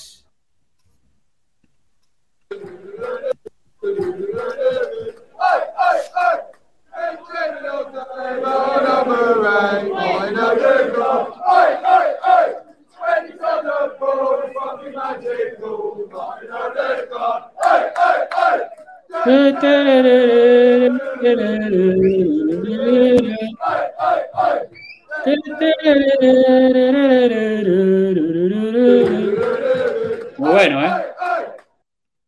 ¿eh? Falta canción para Martinelli, dice Nicolomo en el chat. Bueno, sí, ya, ya habrá que. Flojita, dice Nico. Y bueno, pero a ver. A mí, a mí me, ahí, está, ahí está Paola con la letra, ¿eh? ahí está Paola con la letra en el chat para, los que quieran aprendérsela. A mí me parece un temazo. Lo que hay que entender es que no vamos a ver a los hinchas ingleses cantar, eh, son todos putos, la concha de tu madre, que se mueran lo del todo. Es, otra, es otro tema. Como ayer también había gente que se iba a Woodison Park cuando estaba terminando el partido. O sea, pretender que los hinchas ingleses sean como los hinchas latinos eh, es una equivocación, a mi entender. Eh, para lo que es la, o sea, la, forma de apoyar al equipo, me parece un temazo, me parece un temazo. Eh, como lo fue también el tema que le hicieron a Osil en su momento, eh, como es un temazo el que le, hace, que le hicieron a Arteta, que ayer también se cantó por Mikel Arteta. yo, a mí, a mí me, genera, me genera eso de que Ah, está la de Ale Ale también, que es un temazo, también me gusta mucho. Eh, pero no, no tenemos que pretender que los hinchas de allá sean como los que son, como, como somos acá. Eh, no, tenemos, no tenemos que pretender que el fútbol inglés sea el fútbol sudamericano. Eh, me parece que, es algo completamente diferente. Entonces, para la forma que tienen apoyar, me parece que está bueno. Le hicieron un tema a Odegaard que se lo super merece porque es el capitán del equipo. Y, y, aparte, Odegaard es una parte clave dentro de este proyecto. Me parece que estamos hablando de un jugador que va a ser capitán de Arsenal por mucho tiempo más. Está, está, se pueden ir varios jugadores de este plantel, ya sabemos quiénes son, eh, incluso jugadores importantes, eh, pero Odegar va a estar ahí. Yo creo que Odegar va a estar ahí, muy merecida su canción. Bueno, vamos a ir con las preguntas, así profundizamos en el análisis y hablamos un poquito más de este partido de Everton y de lo que viene. Se viene una semana, se viene una semana Así, mira. Así, lo más fuerte que se pueda. Se viene una semana brutal, brutal, eh, con el estreno en Champions y con el partido del, domingo eh, contra los Spurs. Vamos con las preguntas. Cuenta de Twitter, Arsenal-América. Ahí siempre abrimos el juego todos los lunes para que ustedes dejen un interrogante, para que ustedes puedan participar de este análisis. Y vamos a comenzar entonces a ver con el eh, mensaje que nos deja nuestro amigo Federico Adler, que dice, saludos muchachos, partido casi igual al que se vio en febrero, con la diferencia que el ganador fue Arsenal. La verdad, jamás vi un equipo jugar como el Everton, ni cuando dirigía al Burnley, Sendai, hacía jugar a su equipo tan atrás. En fin, adiós a la mala racha. Eh, hola de vuelta a la Champions, por fin se volverá a escuchar ese himno celestial en el Emirates. Ahora se viene el clásico, más que nunca quiero que el Arsenal le baje las nubes a los primos y que ya se sienten candidatos. No habrá gol de Kane, pero a tener cuidado, dice, dice Federico en su mensaje.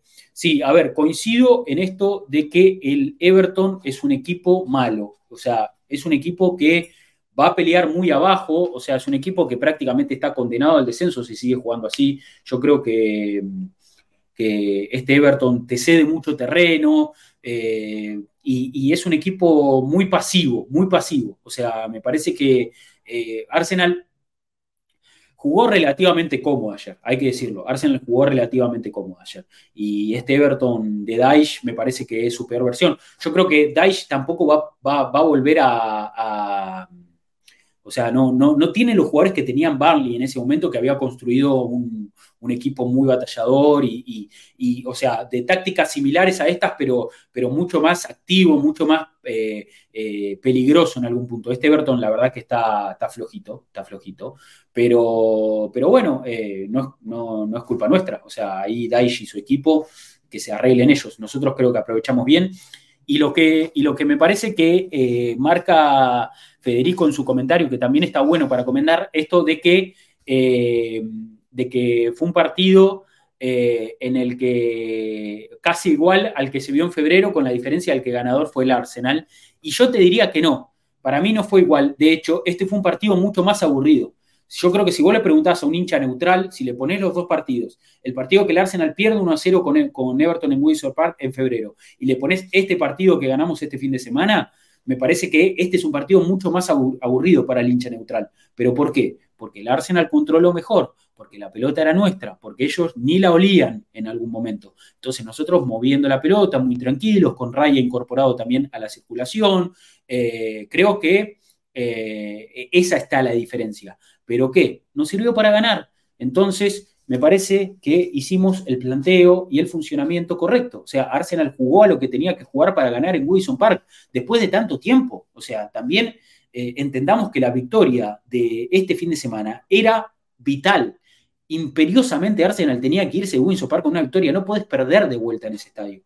De hecho, creo que probablemente pueda ser este el último partido en Wilson Park, porque van a cambiar de estadio. Están haciendo un estadio nuevo. De hecho, en la transmisión lo enfocaron y demás. Eh, Así que, ¿partido aburrido? Sí, pero eh, eh, estoy, estoy para poner el meme ese del hincha paraguayo que dice, el que quiere brillo, que me lustre, bueno, ustedes saben, lo habrán visto. o sea, el que quiere brillo, eh, que sí, ya sabe lo que tiene que hacer el que quiere brillo. El que quiere brillo, ya sabe, ya sabe lo que tiene que hacer. Ya sabe lo que tiene que hacer el que quiere brillo. A ver si lo encuentro, si lo encuentro sería genial. Voy, dice Teo Arquillo. Que quiere brillo. ¿Es este? No, es este, es este, es este. Es este, es este. Es este muchacho.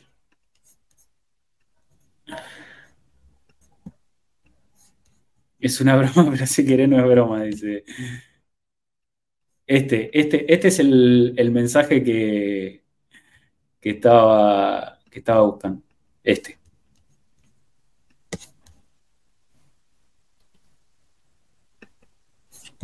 Bien, Cerro, bien, Cerro. Estos son los partidos que hay que ganar. El que quiere brillo, que me lutre en la cabeza la pija. Ahí va, ahí va. ¿Escucharon? El que, quiere brillo. Eh, eh, estos son los partidos que hay que ganar, como dijo el amigo de Cerro. Eh, el, que quiere brillo ya sabe lo que tiene que hacer. Bueno, a ver, vamos con más, con más preguntas.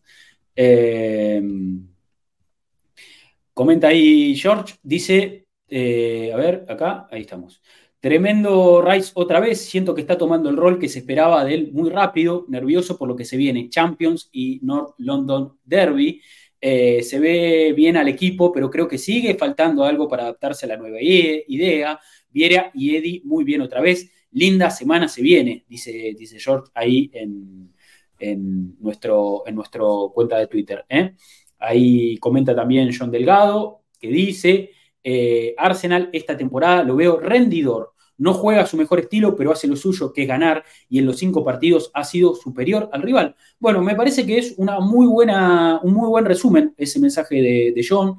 Eh, es eso, es básicamente eso. O sea, hablamos de un equipo que es eh, despiadado, un equipo que es que, va al frente, que busca su victoria, que la construye, que quizás no brilla, no aplasta, no es un equipo brillante, no es un equipo, eh, no sé, eh, no, no, sé qué más adjetivos usar, pero creo que se entiende el concepto. Y en los cinco partidos fue superior a su rival, o sea, mereció ganar los cinco partidos, que me parece que también es importante. No es que ganaste los partidos de suerte, como ganó el United eh, la primera fecha con el Wolves, por ejemplo, o no sé, alguna victoria que se me debe estar escapando en esta Premier. O sea, Arsenal mereció ganar sus partidos, más allá de que el equipo no ha tenido su versión más aplastante. Eh, entonces, yo no estoy para nada preocupado, eh, pero para nada preocupado. Al, contrario, estoy, la verdad, que muy en sintonía con, el equipo y estoy eh, conforme con que el equipo siga ganando, que me parece que es lo más importante en esta etapa. A ver, si llegamos a fin de año jugando así, lógicamente que es para revisar y decir por qué el equipo no pudo dar el siguiente salto, por qué el equipo no pudo ser más contundente, eh, nos haremos las preguntas pertinentes, eh, pero yo creo que por ahora los resultados están acompañando. Van cinco partidos solamente de Premier League, todavía no empezaron el resto de las competencias, entonces vamos de a poco, vamos de a poquito. Eh, a ver, les hago una pregunta a ustedes, a todos ustedes que están acá en el chat. Eh, el que quiere brillo que mire al Brighton, dice Nico. A ver, les hago una pregunta a ustedes que están en el chat y sean sinceros, sean totalmente sinceros. ¿eh? Quiero sinceridad total.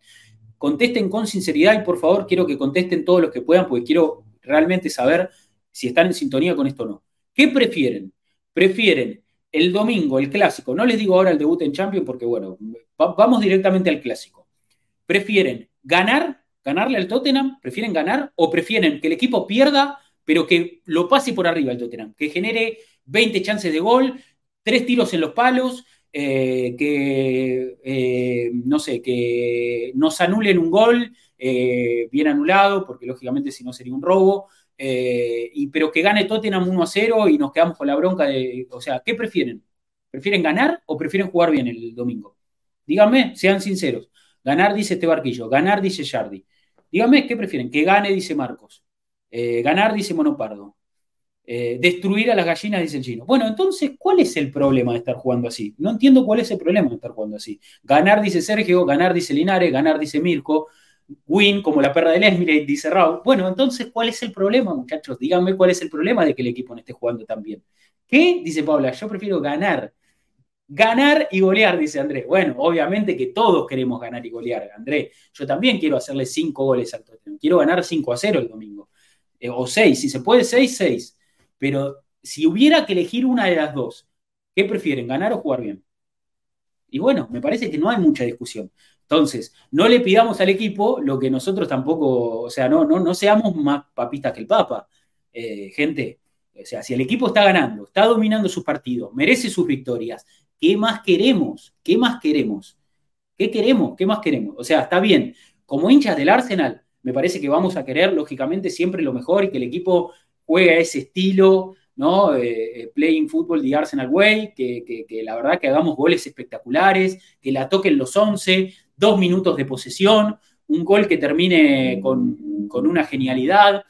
Todos queremos eso. Todos, todos, absolutamente los hinchas del Arsenal queremos eso, que el equipo gane 4 a 0, que el rival se vea totalmente abrumado y superado en el juego, en el resultado, en todo. Todos vamos a querer eso. Pero si el equipo está ganando, el equipo está mereciendo las victorias, no nos quejemos, che, no nos quejemos, no nos quejemos.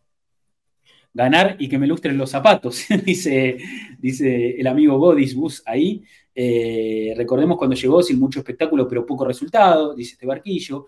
Eh, ahí en el chat también se suma Willy, dice era previsible, jugar bien eh, iba a tomar tiempo, mientras tanto ganar es excelente, Willy, totalmente, totalmente. Vamos a seguir con nuestras preguntas ahí en nuestra cuenta de Twitter. Vamos con el mensaje de Mitch, mi amigo Mitch Bello, que dice saludos ídolos.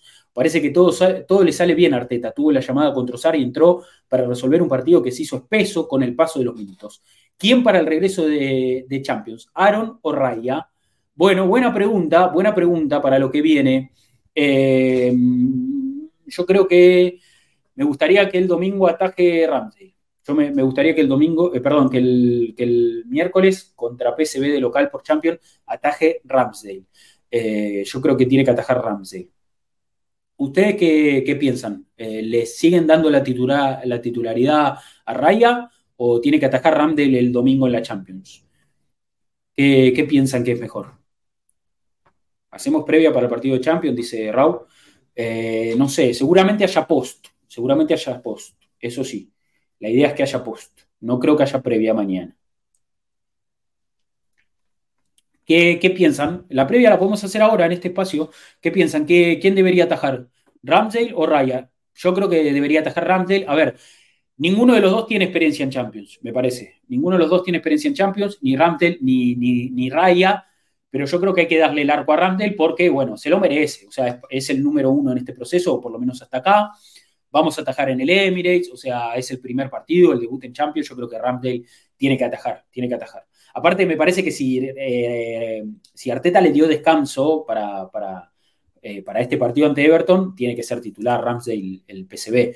Eh, hay algunos que dicen que Ramsdale tiene que atajar el miércoles, como Linares, y como también acá creo que comentaba Nico, Ramsdale el miércoles, Raya el domingo. Podría ser, podría ser. Podría ser Ramsdale los dos también, ¿no? Y, después, después creo que nos toca Brentford, o sea, y ahí podría volver Raya por, por Brentford por la Copa. O sea, podría ser Ramsdale miércoles, domingo, y Raya miércoles, eh, sábado, podría ser. Eh, podría ser así. Randall en Champions y contra las gallinas, dice Paola. Tengo un gran cariño con Randall, pero me da un poco de lástima que empiece a competir por el puesto sabiendo que lo que aporta Raya, dice Marcos. A ver, no, yo creo que no, no, no nos carguemos nosotros con, con, esa, con esa competencia. Yo creo que si Randall y Raya la llevan bien, vuelvo a repetir lo que dije recién, si Randall y Raya tienen claro que los dos son muy buenos y que cualquiera de los dos puede atajar, como pasa en cualquier puesto del campo de juego, como puede jugar eh, Fabio por Haver o puede jugar Haver, como puede jugar Enketia o puede jugar Gabriel Jesús, eh, como puede jugar eh, Sinchenko o puede jugar Tomiyasu. yo creo que si ellos dos tienen claro que la pelea en el puesto es la misma que en cualquier posición del campo, nosotros no tenemos por qué hacernos problema de eso. ¿eh? Me parece que si eso está bien charlado entre Arteta y los dos arqueros, me parece que va a estar todo bien. O sea, no tenemos por qué nosotros sentir que lástima por uno que no juega eh, o por el otro que, merece más minutos. O sea, me parece que eso lo tiene que resolver Arteta. Y Arteta lo dejó muy claro. O sea, es como cualquier puesto del campo. O sea, Arteta lo dejó clarísimo en sus palabras y también lo dijo muy claro en sus intenciones. Dijo, hubo momentos en los que quise cambiar al arquero y no me animé, porque soy joven, porque soy un entrenador que también eh, eh, conoce lo que son los códigos del fútbol y me parece que, que, Arteta también tiene que luchar contra ese paradigma. Pero me parece que está muy bien que si él siente que es una batalla que tiene que dar para mejorar al equipo, nosotros no tenemos más que apoyar eso. O sea, hay que apoyar las intenciones de un entrenador que lo único que quiere es lo mejor del equipo y es un entrenador revolucionario. Y, enhorabuena tener un, entrenador revolucionario otra vez en Arsenal. Como en algún momento lo fue Herbert Chapman en los años 30, que inventó un montón de, de cuestiones que hoy forman parte del fútbol mundial, como los números en las camisetas, como el sistema de juego de la WM que inspiró a muchísimos entrenadores alrededor del mundo, eh, como la pelota de color blanco, como la media luna del área. Ese fue Herbert Chapman en el Arsenal. Como después vino Arsène Wenger, que fue un entrenador que también cambió por completo el, ecosistema del fútbol, con las dietas, con los entrenamientos específicos, con los trabajos con pelota constantes, eh, con eh, la entrada de extranjeros a la Premier League. Hoy la, la, Premier League es una liga plagada de extranjeros gracias a Arsène Wenger.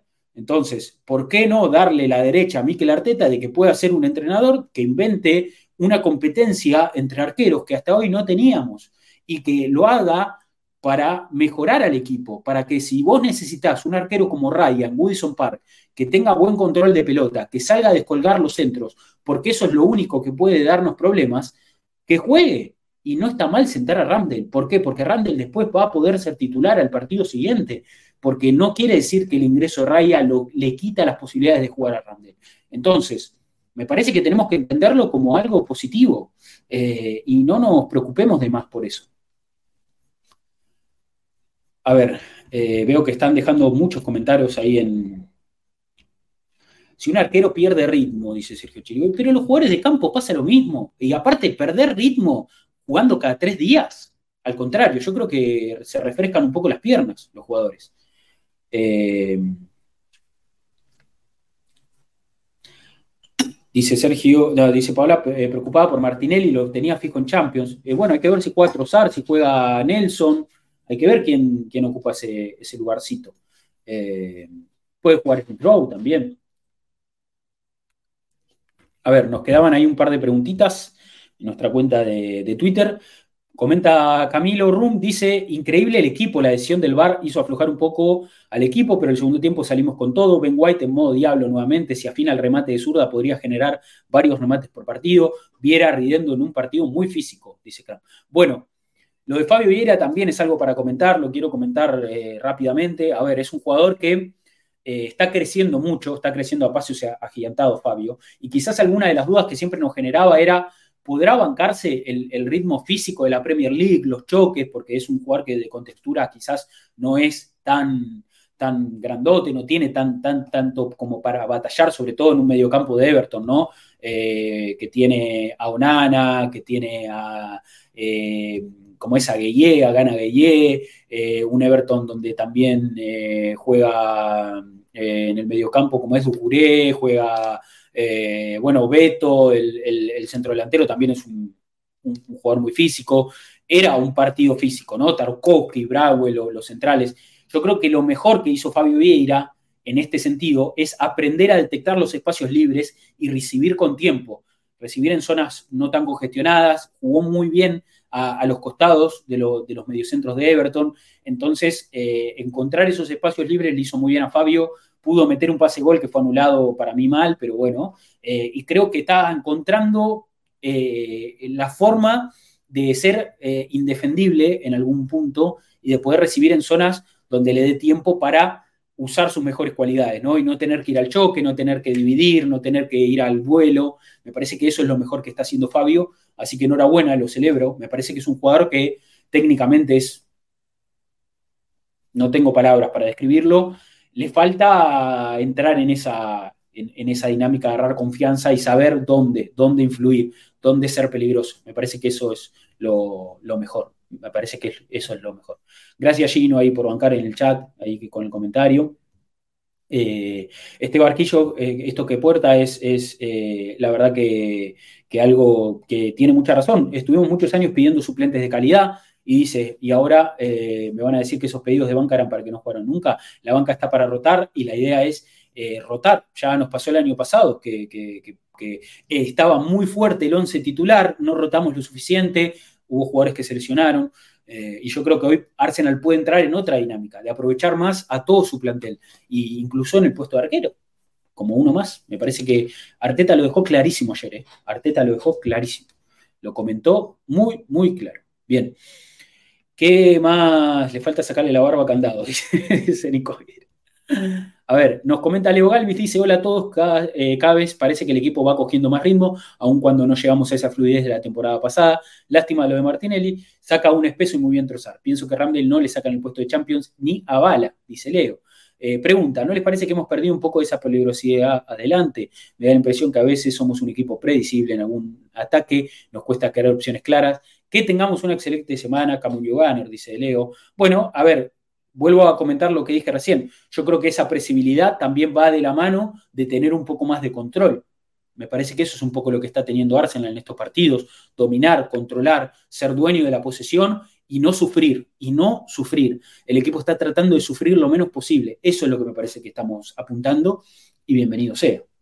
A ver, que nos queda una preguntita más. Sergio Chiriboga dice que seamos, que horribles partidos siempre son contra Everton y Daesh siempre va a ser positivo ganar, pero me preocupa que en lo que va de la temporada no estábamos haciendo con el mínimo margen de resultado. Bueno, ya lo comentábamos, ya dijimos. One nil to the Arsenal. One nil to the Arsenal, viejo. Eh, Ferpa que dice, Raya puede sustituir a Randall sin problema, Trozar puede sustituir a Martinelli sin problema. Dos, cada día más convencido de comprar la tercera equipación con el 41 de Rice. Qué lindo, eh, qué lindo. El otro día, el sábado, varios dijeron que la van a comprar en la versión china. Después, eh, cuéntenme qué onda, a ver si vale la pena. Manden ahí algún material. Y tres, dice Ferpac, el funcionamiento hundista del que se tuvo el año pasado, pero se sigue ganando, que siga así. Saludos, dice, dice Ferpac. Vuelvo a insistir con esto, es un equipo muy diferente al del año pasado. Es otra cosa completamente diferente. Nos comenta Juan Martín Ramírez, que no sé si estaba ahí por el chat, seguro que sí, dice, buenas, ayer un partido denso, creo que lo jugamos mentalmente pensando en la racha negativa de ese estadio, se podría haber ganado mejor, pero creo que vamos viendo un despegue. Qué lindo lo que se viene, se viene, una linda semana con el debut en Champions y el clásico, ¿eh? Una muy, muy linda semana, una muy linda semana. Bueno, ahí nos siguió tal Marcos, no tenemos mucho más ahí. Eh, dice Leonardo Rodri, soy yo, soy solo yo, en Twitter está yo bañado, Yago bañado, digo la torre, cada vez que lo busco no me aparece su cuenta, pero ahí sigue. Sí, ¿sabes qué me pasa lo mismo? Cuando busco el usuario de Diego no, aparece, pero está ahí. Es raro, ¿no? Raro. La verdad que no, no sé qué, qué, tal, no sé cuál es el, inconveniente con, con Twitter y, y, el amigo, y nuestro amigo, nuestro integrante de este equipo, Diego Fernando Latorre que, a ver, tengo muchas ganas de que venga acá, como siempre, parte de este equipo, lo queremos ver opinar. No estamos encontrando el espacio por, distintas cuestiones. Igualmente también estamos trabajando detrás de escena con algunas cosas, así que no crean que Diego no está... Hice un quilombo bárbaro, la ve todo el mate, lo serví muy mal. Eh, no crean que Diego no está, no está en la dinámica, sino que estamos trabajando también detrás de escena con algunas cosas, pero bueno, ya lo vamos a traer también para que opine. Eh, bueno, posible alineaciones para PCB, dice Nicolomo. Cerramos con eso, ¿les parece? Cerramos con, el debut en Champions. Se va a venir un partido lindo. PCB es un rival al que ya enfrentamos eh, hace no mucho en fase de grupos de Europa League, o sea, el año pasado. Eh, y la realidad es que yo creo que estamos en condiciones de poder ganarle a este, a este PCB que ha perdido jugadores importantes, también se ha reforzado, pero me parece que no es el equipo que, enfrentamos en aquella ocasión. Por ejemplo, eh, fue durísimo, como bien comenta Sergio ahí, el PCB en, Europa League, pero este PCB ya no tiene a Gapco, este PCB ya no tiene a Xavi Simons, eh, este PCB no, no, es, me parece, un equipo tan, tan competitivo como, como el del año pasado.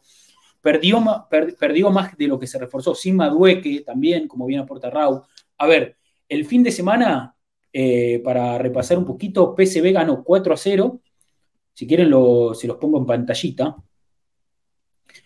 Eh, Van, Nistelrooy no está más, de hecho, Van Nistelrooy no está más. Dirige Peter Voss ahora, eh, el pelado que era el ex técnico del Dortmund, ex técnico del Leverkusen, dirigió mucho Bundesliga, Peter Voss, estuvo dirigiendo al Olympique Lyon, creo, antes de, de agarrar ahora PSV. Miren, PSV ganó el fin de semana 4 a 0, es puntero en la liga, tiene 12 de 12, perdón, lo saqué.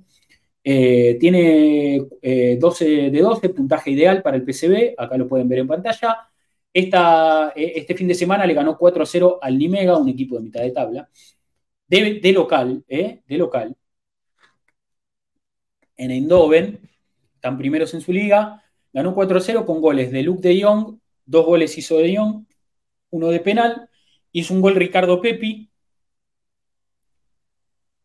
lo ven ahí, delantero estadounidense. Esperen que me voy a poner acá abajo. Ahí vamos, ahí queda mejor. Eh, y bueno, hizo un gol Noah Lang, que es un jugador muy interesante también, que juega en los extremos. Eh, y bueno, esta fue la formación del PCB. Hubo Walter Benítez, arquero argentino, ya, ya estaba, ya estaba cuando jugamos contra ellos. Patrick Van Aljon también, Andrés Ramalo también. Está Serginho Dest, me parece que es una de las novedades. Está Vela Copcha, otro, otro jugador que pasó por la Premier, lo conocemos, Abela Copcha. Eh, medio campo, no, no, con Bakayoko, me parece que es la gran novedad ese medio campo. Eh, con, bueno, con Berman, con Schouten, bueno, eh, buen central, Vela Copcha, dice Raúl, sí, sí. A ver, pero ¿a ustedes les parece siendo objetivos, ¿no? Sin, sin, ponernos también en una posición. Entró Irving, Lozano un rato, que es uno de los grandes refuerzos que tuvieron esta, esta campaña. Yo creo que puede llegar a jugar de titular en el Emirates, el Chucky, el Chucky Lozano. Eh, a ver, ¿qué más interesante tiene a Ricardo Pepi, un delantero joven estadounidense, en el banco? Bueno, a ver, estos son un poco los nombres del PCB, de Peter Voss. Peter Voss, un entrenador también interesante, ¿no? Que juega eh, al juego de posición, sus equipos son bastante, bastante dinámicos y demás. Ahora, siendo ustedes, eh, seamos, seamos objetivos, con una mano en el corazón, sin también eh, agrandarnos. A ver, acá Marcos en el chat dice, tienen buen equipo, pensé que eran menos. Aún así debemos ganarle. Y a eso voy. ¿A ustedes creen que tenemos que no podemos ganarle a este equipo? O sea, me parece que nombre por nombre lo pasamos por arriba. O sea, Arsenal tiene muchísimo mejor equipo que este muchísimo mejor equipo que este. Lo que no quita que haya que confiarse, o sea, no hay que confiarse en absoluto, pero me parece que podemos ganar tranquilos el miércoles.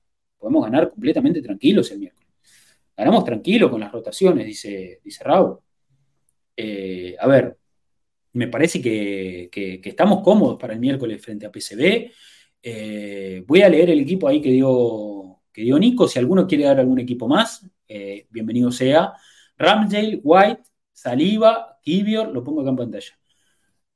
Saliva, Kivior, Cini, Odegar, Rice, Haber, saca Jesús Trozar, moviendo un poco el equipo, dice, dice Nico. ¿Eh? Me parece que, que ahí anda. Acá hay otro de Héctor. Raya, White, Saliva, Gabriel Tomiyasu, Odegar, Ray, Havers. Eh, saca, Gabriel Jesús Trozar. Para mí, Arteta preparó el domingo a Raya para jugar en Champions. Bueno, bueno, bueno bueno, bueno. Eh, a ver, yo, yo creo que vamos con todo, vamos con todo a sumar los primeros tres puntos en Champions, en la vuelta a Champions, con todo lo que eso significa. Me parece que hay que estar contentos, hay que estar contentos de que volvemos a, la elite de Europa, volvemos a... Va a sonar de vuelta el himno, de la Champions en el Emirates, yo creo que eso, eso nos tiene que, que, dar mucha alegría. Y después confiar en el equipo, confiar en el equipo más allá de que Arsenal no ha mostrado una versión como digo, eh, una versión destacada, una versión eh, brillante, es un equipo que gana y es un equipo que domina y es un equipo que impone y es un equipo sólido. Yo, yo veo en este Arsenal un equipo sólido, más allá de que no estamos viendo quizás todas esas virtudes del año pasado, este es un equipo sólido, chicos, es un equipo sólido. El mismo equipo que frente a Everton con Gabriel Jesús y Trossard y, Havers, dice Alberto. O sea que ataja rayas para Alberto. Bueno, yo creo que, va a atajar, yo creo que ataja. Para mí, para mí va a atajar. Pero bueno, eh, ya, ya no voy a, creo que no voy a vaticinar más equipos porque lo que me pasó el, sábado fue paupérrimo. Fue paupérrimo. Di la peor imagen que podía dar. Eh, ah, igualmente quiero apoyarme en que habíamos visto a Ramsdale en, el afiche del partido, que siempre publica la cuenta de Arsenal oficial, eh, y la verdad que eh, el CM de Arsenal eh, despistando, totalmente despistando, porque pusieron a Ramsdale y, atajó Raya. Así que evidentemente el jugador que aparezca en la imagen no tiene nada que ver con, quién va, con quién va a participar en el partido, o quizás está hecho a propósito, quieren despistar a propósito. Otro equipo de Sergio ahí, lo pongo en batalla. Ramdel, White, Saliva, Gabriel Sinchenko, Rice, Smith, Rowe. Ah, bueno. Odegar, eh, Saca, Gabriel Jesús y Trozar. Bien, bien. Yo, bueno, dice ganamos, eh, Héctor dice, si ganamos, ¿qué importa si vivías? Bueno, tiene razón Héctor, tiene razón Héctor. Bueno, voy a, a ver, voy a tratar de dar un equipo y con eso cerramos. Eh, lo voy a poner en el chat. Ramsey. Hermoso tu polo, Rodri, me encanta. Este es, es divina esta remera, ¿eh? esta es divina. Tiene acá, con riesgo a quedarme desnudo, les voy a mostrar esto. ¿Lo ven ahí? ¿Lo ven ahí? Es divina esta, esta prenda, es divina esta prenda. Realmente divina. Me quiero, me quiero hacer este, esto, me lo quiero tatuar. En breve me voy a tatuar esto. Esta, y todo el mundo va a pensar que es por una persona que tiene eh, un nombre con la letra A, y no, es el Arsenal, es el Arsenal. Bueno, eh, a ver, vamos a cerrar entonces este stream, episodio del podcast, con un equipo. Eh, yo quiero verlo a Smith el domingo, ya que le marcó los Spurs, dice Nico. Bueno, Ramsdale,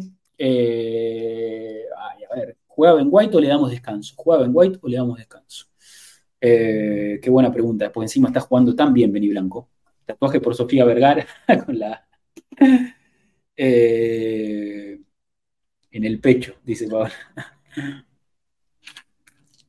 Eh, White, bueno, pongo otro acá, el de Linares, dice Ramdale White, Kibior, Saliva, Tomiyasu, Rice, Smithrow, Viera, Trozar, Havert, Saka. Bien.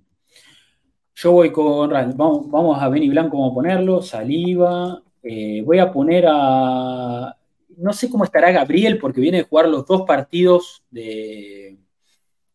Jugar los dos partidos eh, de, Brasil y quizás estaría bien que el domingo llegue más fresco, ¿no? Pues voy a tirar una magia ahí, voy a tirar una magia ahí, voy a poner a Kivier. A Kivier o Tomiyasu de central izquierdo me, gustaría mucho, ¿eh? Porque el otro día con Japón la rompió toda. Entonces, eh, Tomiyasu y a Sinchenko lo ponemos de entrada. Sinchenko de arranque, después de última sale. Después pongo Rice, no puede salir de este equipo. Odegar no puede salir de este equipo. Voy a poner a Havertz de volante. Voy a poner a Saka. Voy a poner a Gabriel Jesús. Gabriel Jesús. Y voy a poner a Trozaro Nelson. Trozaro Nelson, Trozaro Nelson, Trozaro Nelson, Trozar. Vamos a darle Trozar que hizo el gol y seguramente pueda jugar. Yo lo puse a Tomiyasu porque Cini no sé si le da para dos partidos por semana. Eso es verdad, Héctor. Eso es verdad.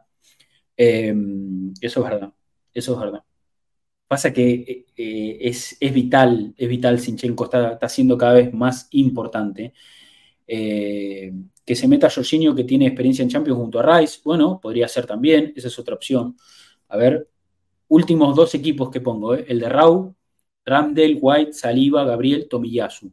Rice, Odegar, Fabio, saca Javier Trozar, con Javier de 9, bien. Y Alberto, Ramdel, White, Saliva, Gabriel Cini, Rice, Odegar, Javier, saca Gabriel Jesús Trozar, bien. Pongo el mío acá en el chat y con eso cerramos, che. Ahí estamos. Ramdel, White, Saliva, Kibior, Tomiyasu, Sinchenko, Rice, Odegar, Havertz, saca Gabriel Jesús Trozar. Voy con ese yo, che. Eh, y ojalá me equivoque y ojalá ganemos. Y ojalá me equivoque y ojalá ganemos. Ese es, ese es, el, ese es un poco el mensaje. Bueno, amiguites, amiguites, muy contento, muy contento de este stream, muy contento de este nuevo episodio del podcast. Eh, ¿Cómo sigue esto? Eh, hermoso tener tanta opción, sí. Eso, lo, que dijo Mati hoy, lo que dijo Mati hoy, está bueno no saber quién, quién va a jugar. Eh, nos da un poco la pauta de que estamos la verdad, con, con, un plantel que, tiene mucha, mucha rotación, con un plantel que, tiene muchas variantes y eso está bueno, está bueno. Poder confiar en varios jugadores es lo mejor que nos puede pasar, es lo mejor que nos puede pasar. Eh, hola Rodri, dice Descan, hoy laburo en casa, acá estamos, vamos a hablar. ¿Cómo va, amigo? ¿Cómo va? Estamos cerrando justo, pero bueno, eh, quedará para ver acá el bot en el canal de Twitch y lo estaremos subiendo en los distintos, los distintos canales, tanto YouTube como, como Spotify, como todo. Eh, en breve se subirá en las próximas horas. Bueno, amiguitos, eh, creo que hemos llegado al final de este stream, de este episodio del podcast. agradecerles. Si, no sé, si, si nos vieron en YouTube, por favor, pulgar arriba al video, suscríbanse al canal, dejen algún comentario, siempre estamos atentos a todo, eh, con, todo lo que, lo que dejan ahí en YouTube. Nos gusta también que, nos recomienden cosas, sugerencias, que comenten lo que les, lo que les gustaría o no, eh, y todo ese amor virtual también sirve para poder seguir eh, recirculando el contenido y demás. Si nos escucharon en Spotify, Gracias por llegar hasta acá y bueno, sepan que este, este espacio de los lunes se sostiene por ustedes también, por, los que están en Spotify y les gusta escuchar el episodio mientras salen a caminar, mientras eh, cocinan, mientras, no sé, mientras hacen alguna actividad extra, nos ponen ahí como compañía, nos gusta acompañarnos, eh, nos gusta que escuchen eh, el análisis de nuestros partidos, así que seguimos haciendo esto cada lunes para, ustedes. Y gracias a todos los que están acá en el stream. Eh, yo en el laburo, dice Alberto, bien. Eh, gracias a los, que, a los que vienen acá al stream, más allá de estar eh, como, como Alberto laburando, o yo casi no me, corto los dedos, o haciendo alguna actividad y no dejan de venir acá, porque saben que este espacio es el importante, acá queremos tratar de, concentrar todo el caudal de, la gente que, que nos sigue, eh, le estamos metiendo mucho al stream, la idea es que el espacio crezca cada vez más. Y bueno, estamos haciendo, estamos haciendo cosas para, que el espacio crezca. Estamos teniendo reuniones, nos estamos moviendo. Eh, la idea es crecer, la idea es crecer y que cada vez más hinchas de Arsenal puedan estar acá, que cada vez más gente del fútbol, porque no necesariamente tienen que ser hinchas de Arsenal, capaz hay gente que, que le gusta el Arsenal por, porque le genera algún, algún tipo de recuerdo eh, con, los Invencibles o, es un club que le da, que le da un poco de, eh, no sé, que le genera esa, eh, esa cosa, ¿no? Es un club querible a veces el Arsenal. Hay gente que no le gusta, hay gente que, que lo toma como un club querible. No, sí, yo me elegí al Arsenal en la PlayStation, por ejemplo, o no sé, o Sí, me acuerdo de cuando jugaba Henry, de tal y de tal.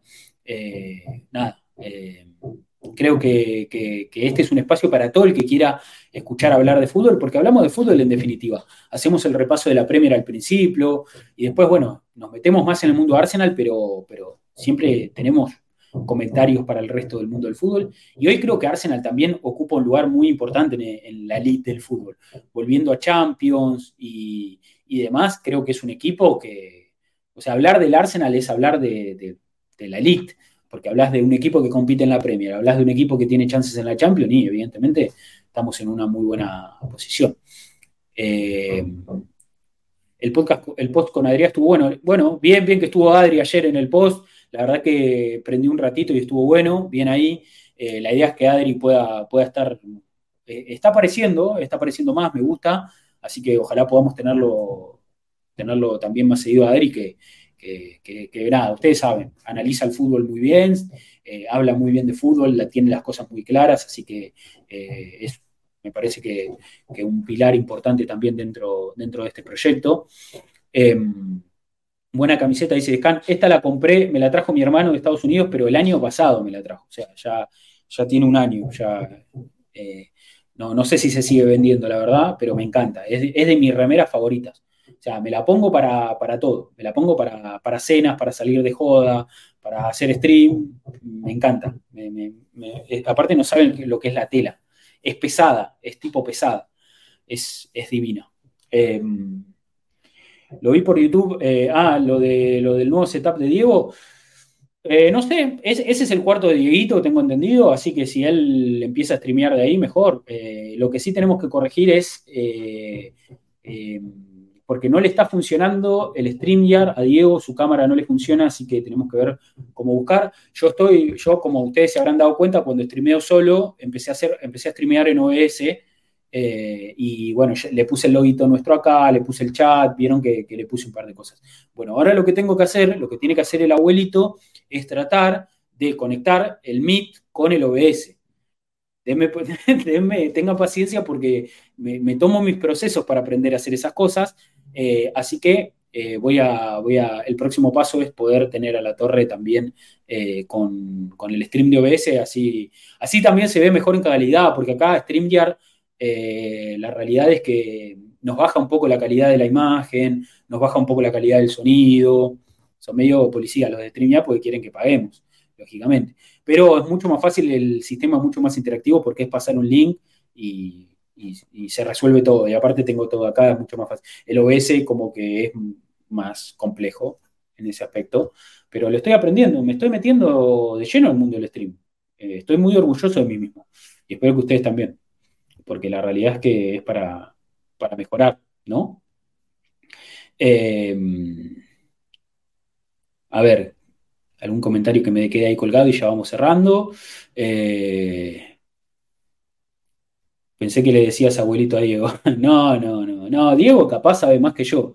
Imagínense, eh, yo, yo soy muy malo con la tecnología, soy muy malo con la tecnología, pero bueno, me, trato de ayornar lo más que puedo, me trato de ayornar lo más que puedo. Y acá estamos, haciendo stream.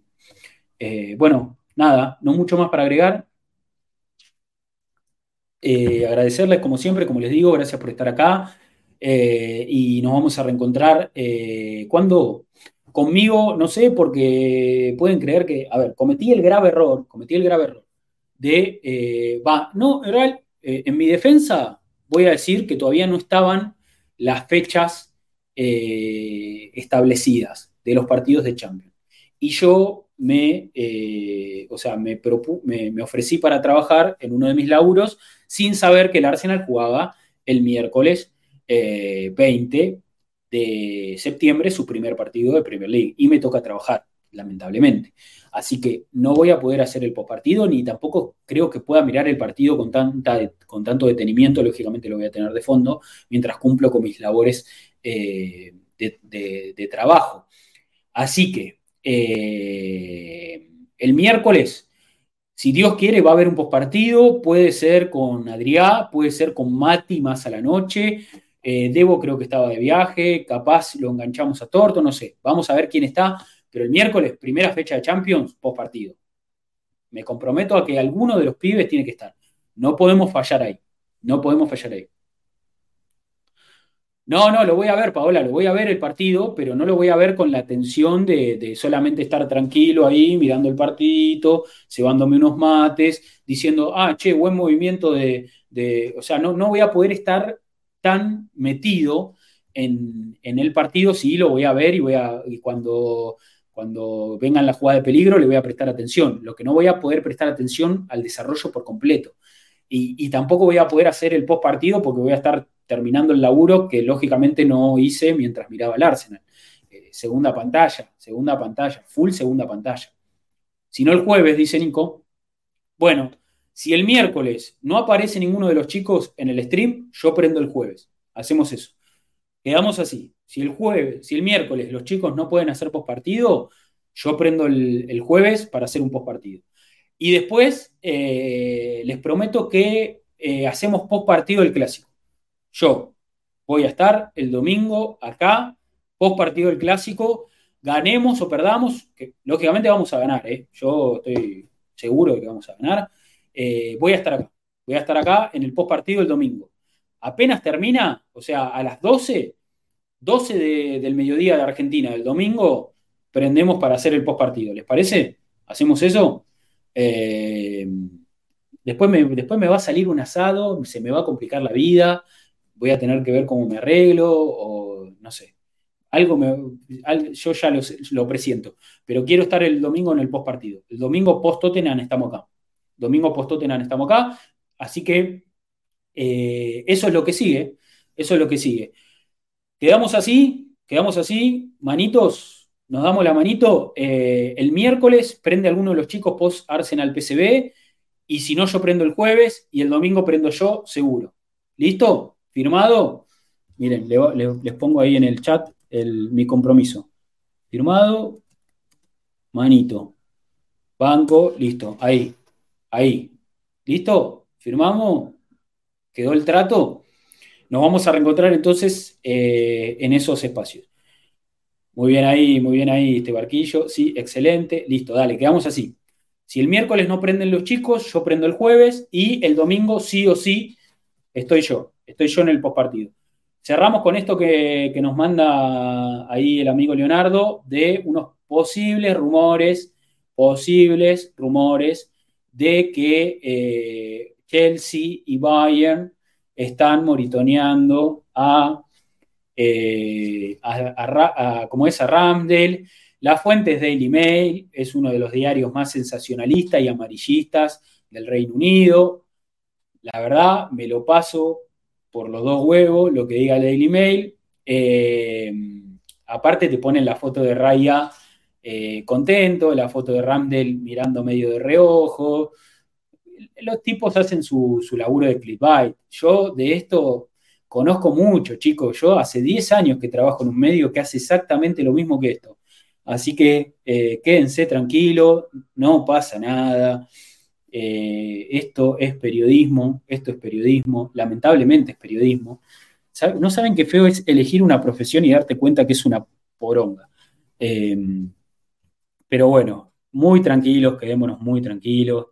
Eh, la verdad, no hay mucho para, para temer. Lo que sí les puedo decir desde mi posición es que a largo plazo, o sea, no digo ahora, eh, no digo el mercado que viene, ni el próximo, ni el otro, pero a largo plazo, a largo plazo, y cierro con esta bombucha, ¿eh? cierro con esta bombucha, a largo plazo, a mí no me extrañaría que Raya sea el arquero, el arquero preferido de Arteta, que Raya sea el dueño indiscutible del puesto y que Ramdale salga y que venga un arquero menor para que Raya esté tranquilo con el puesto.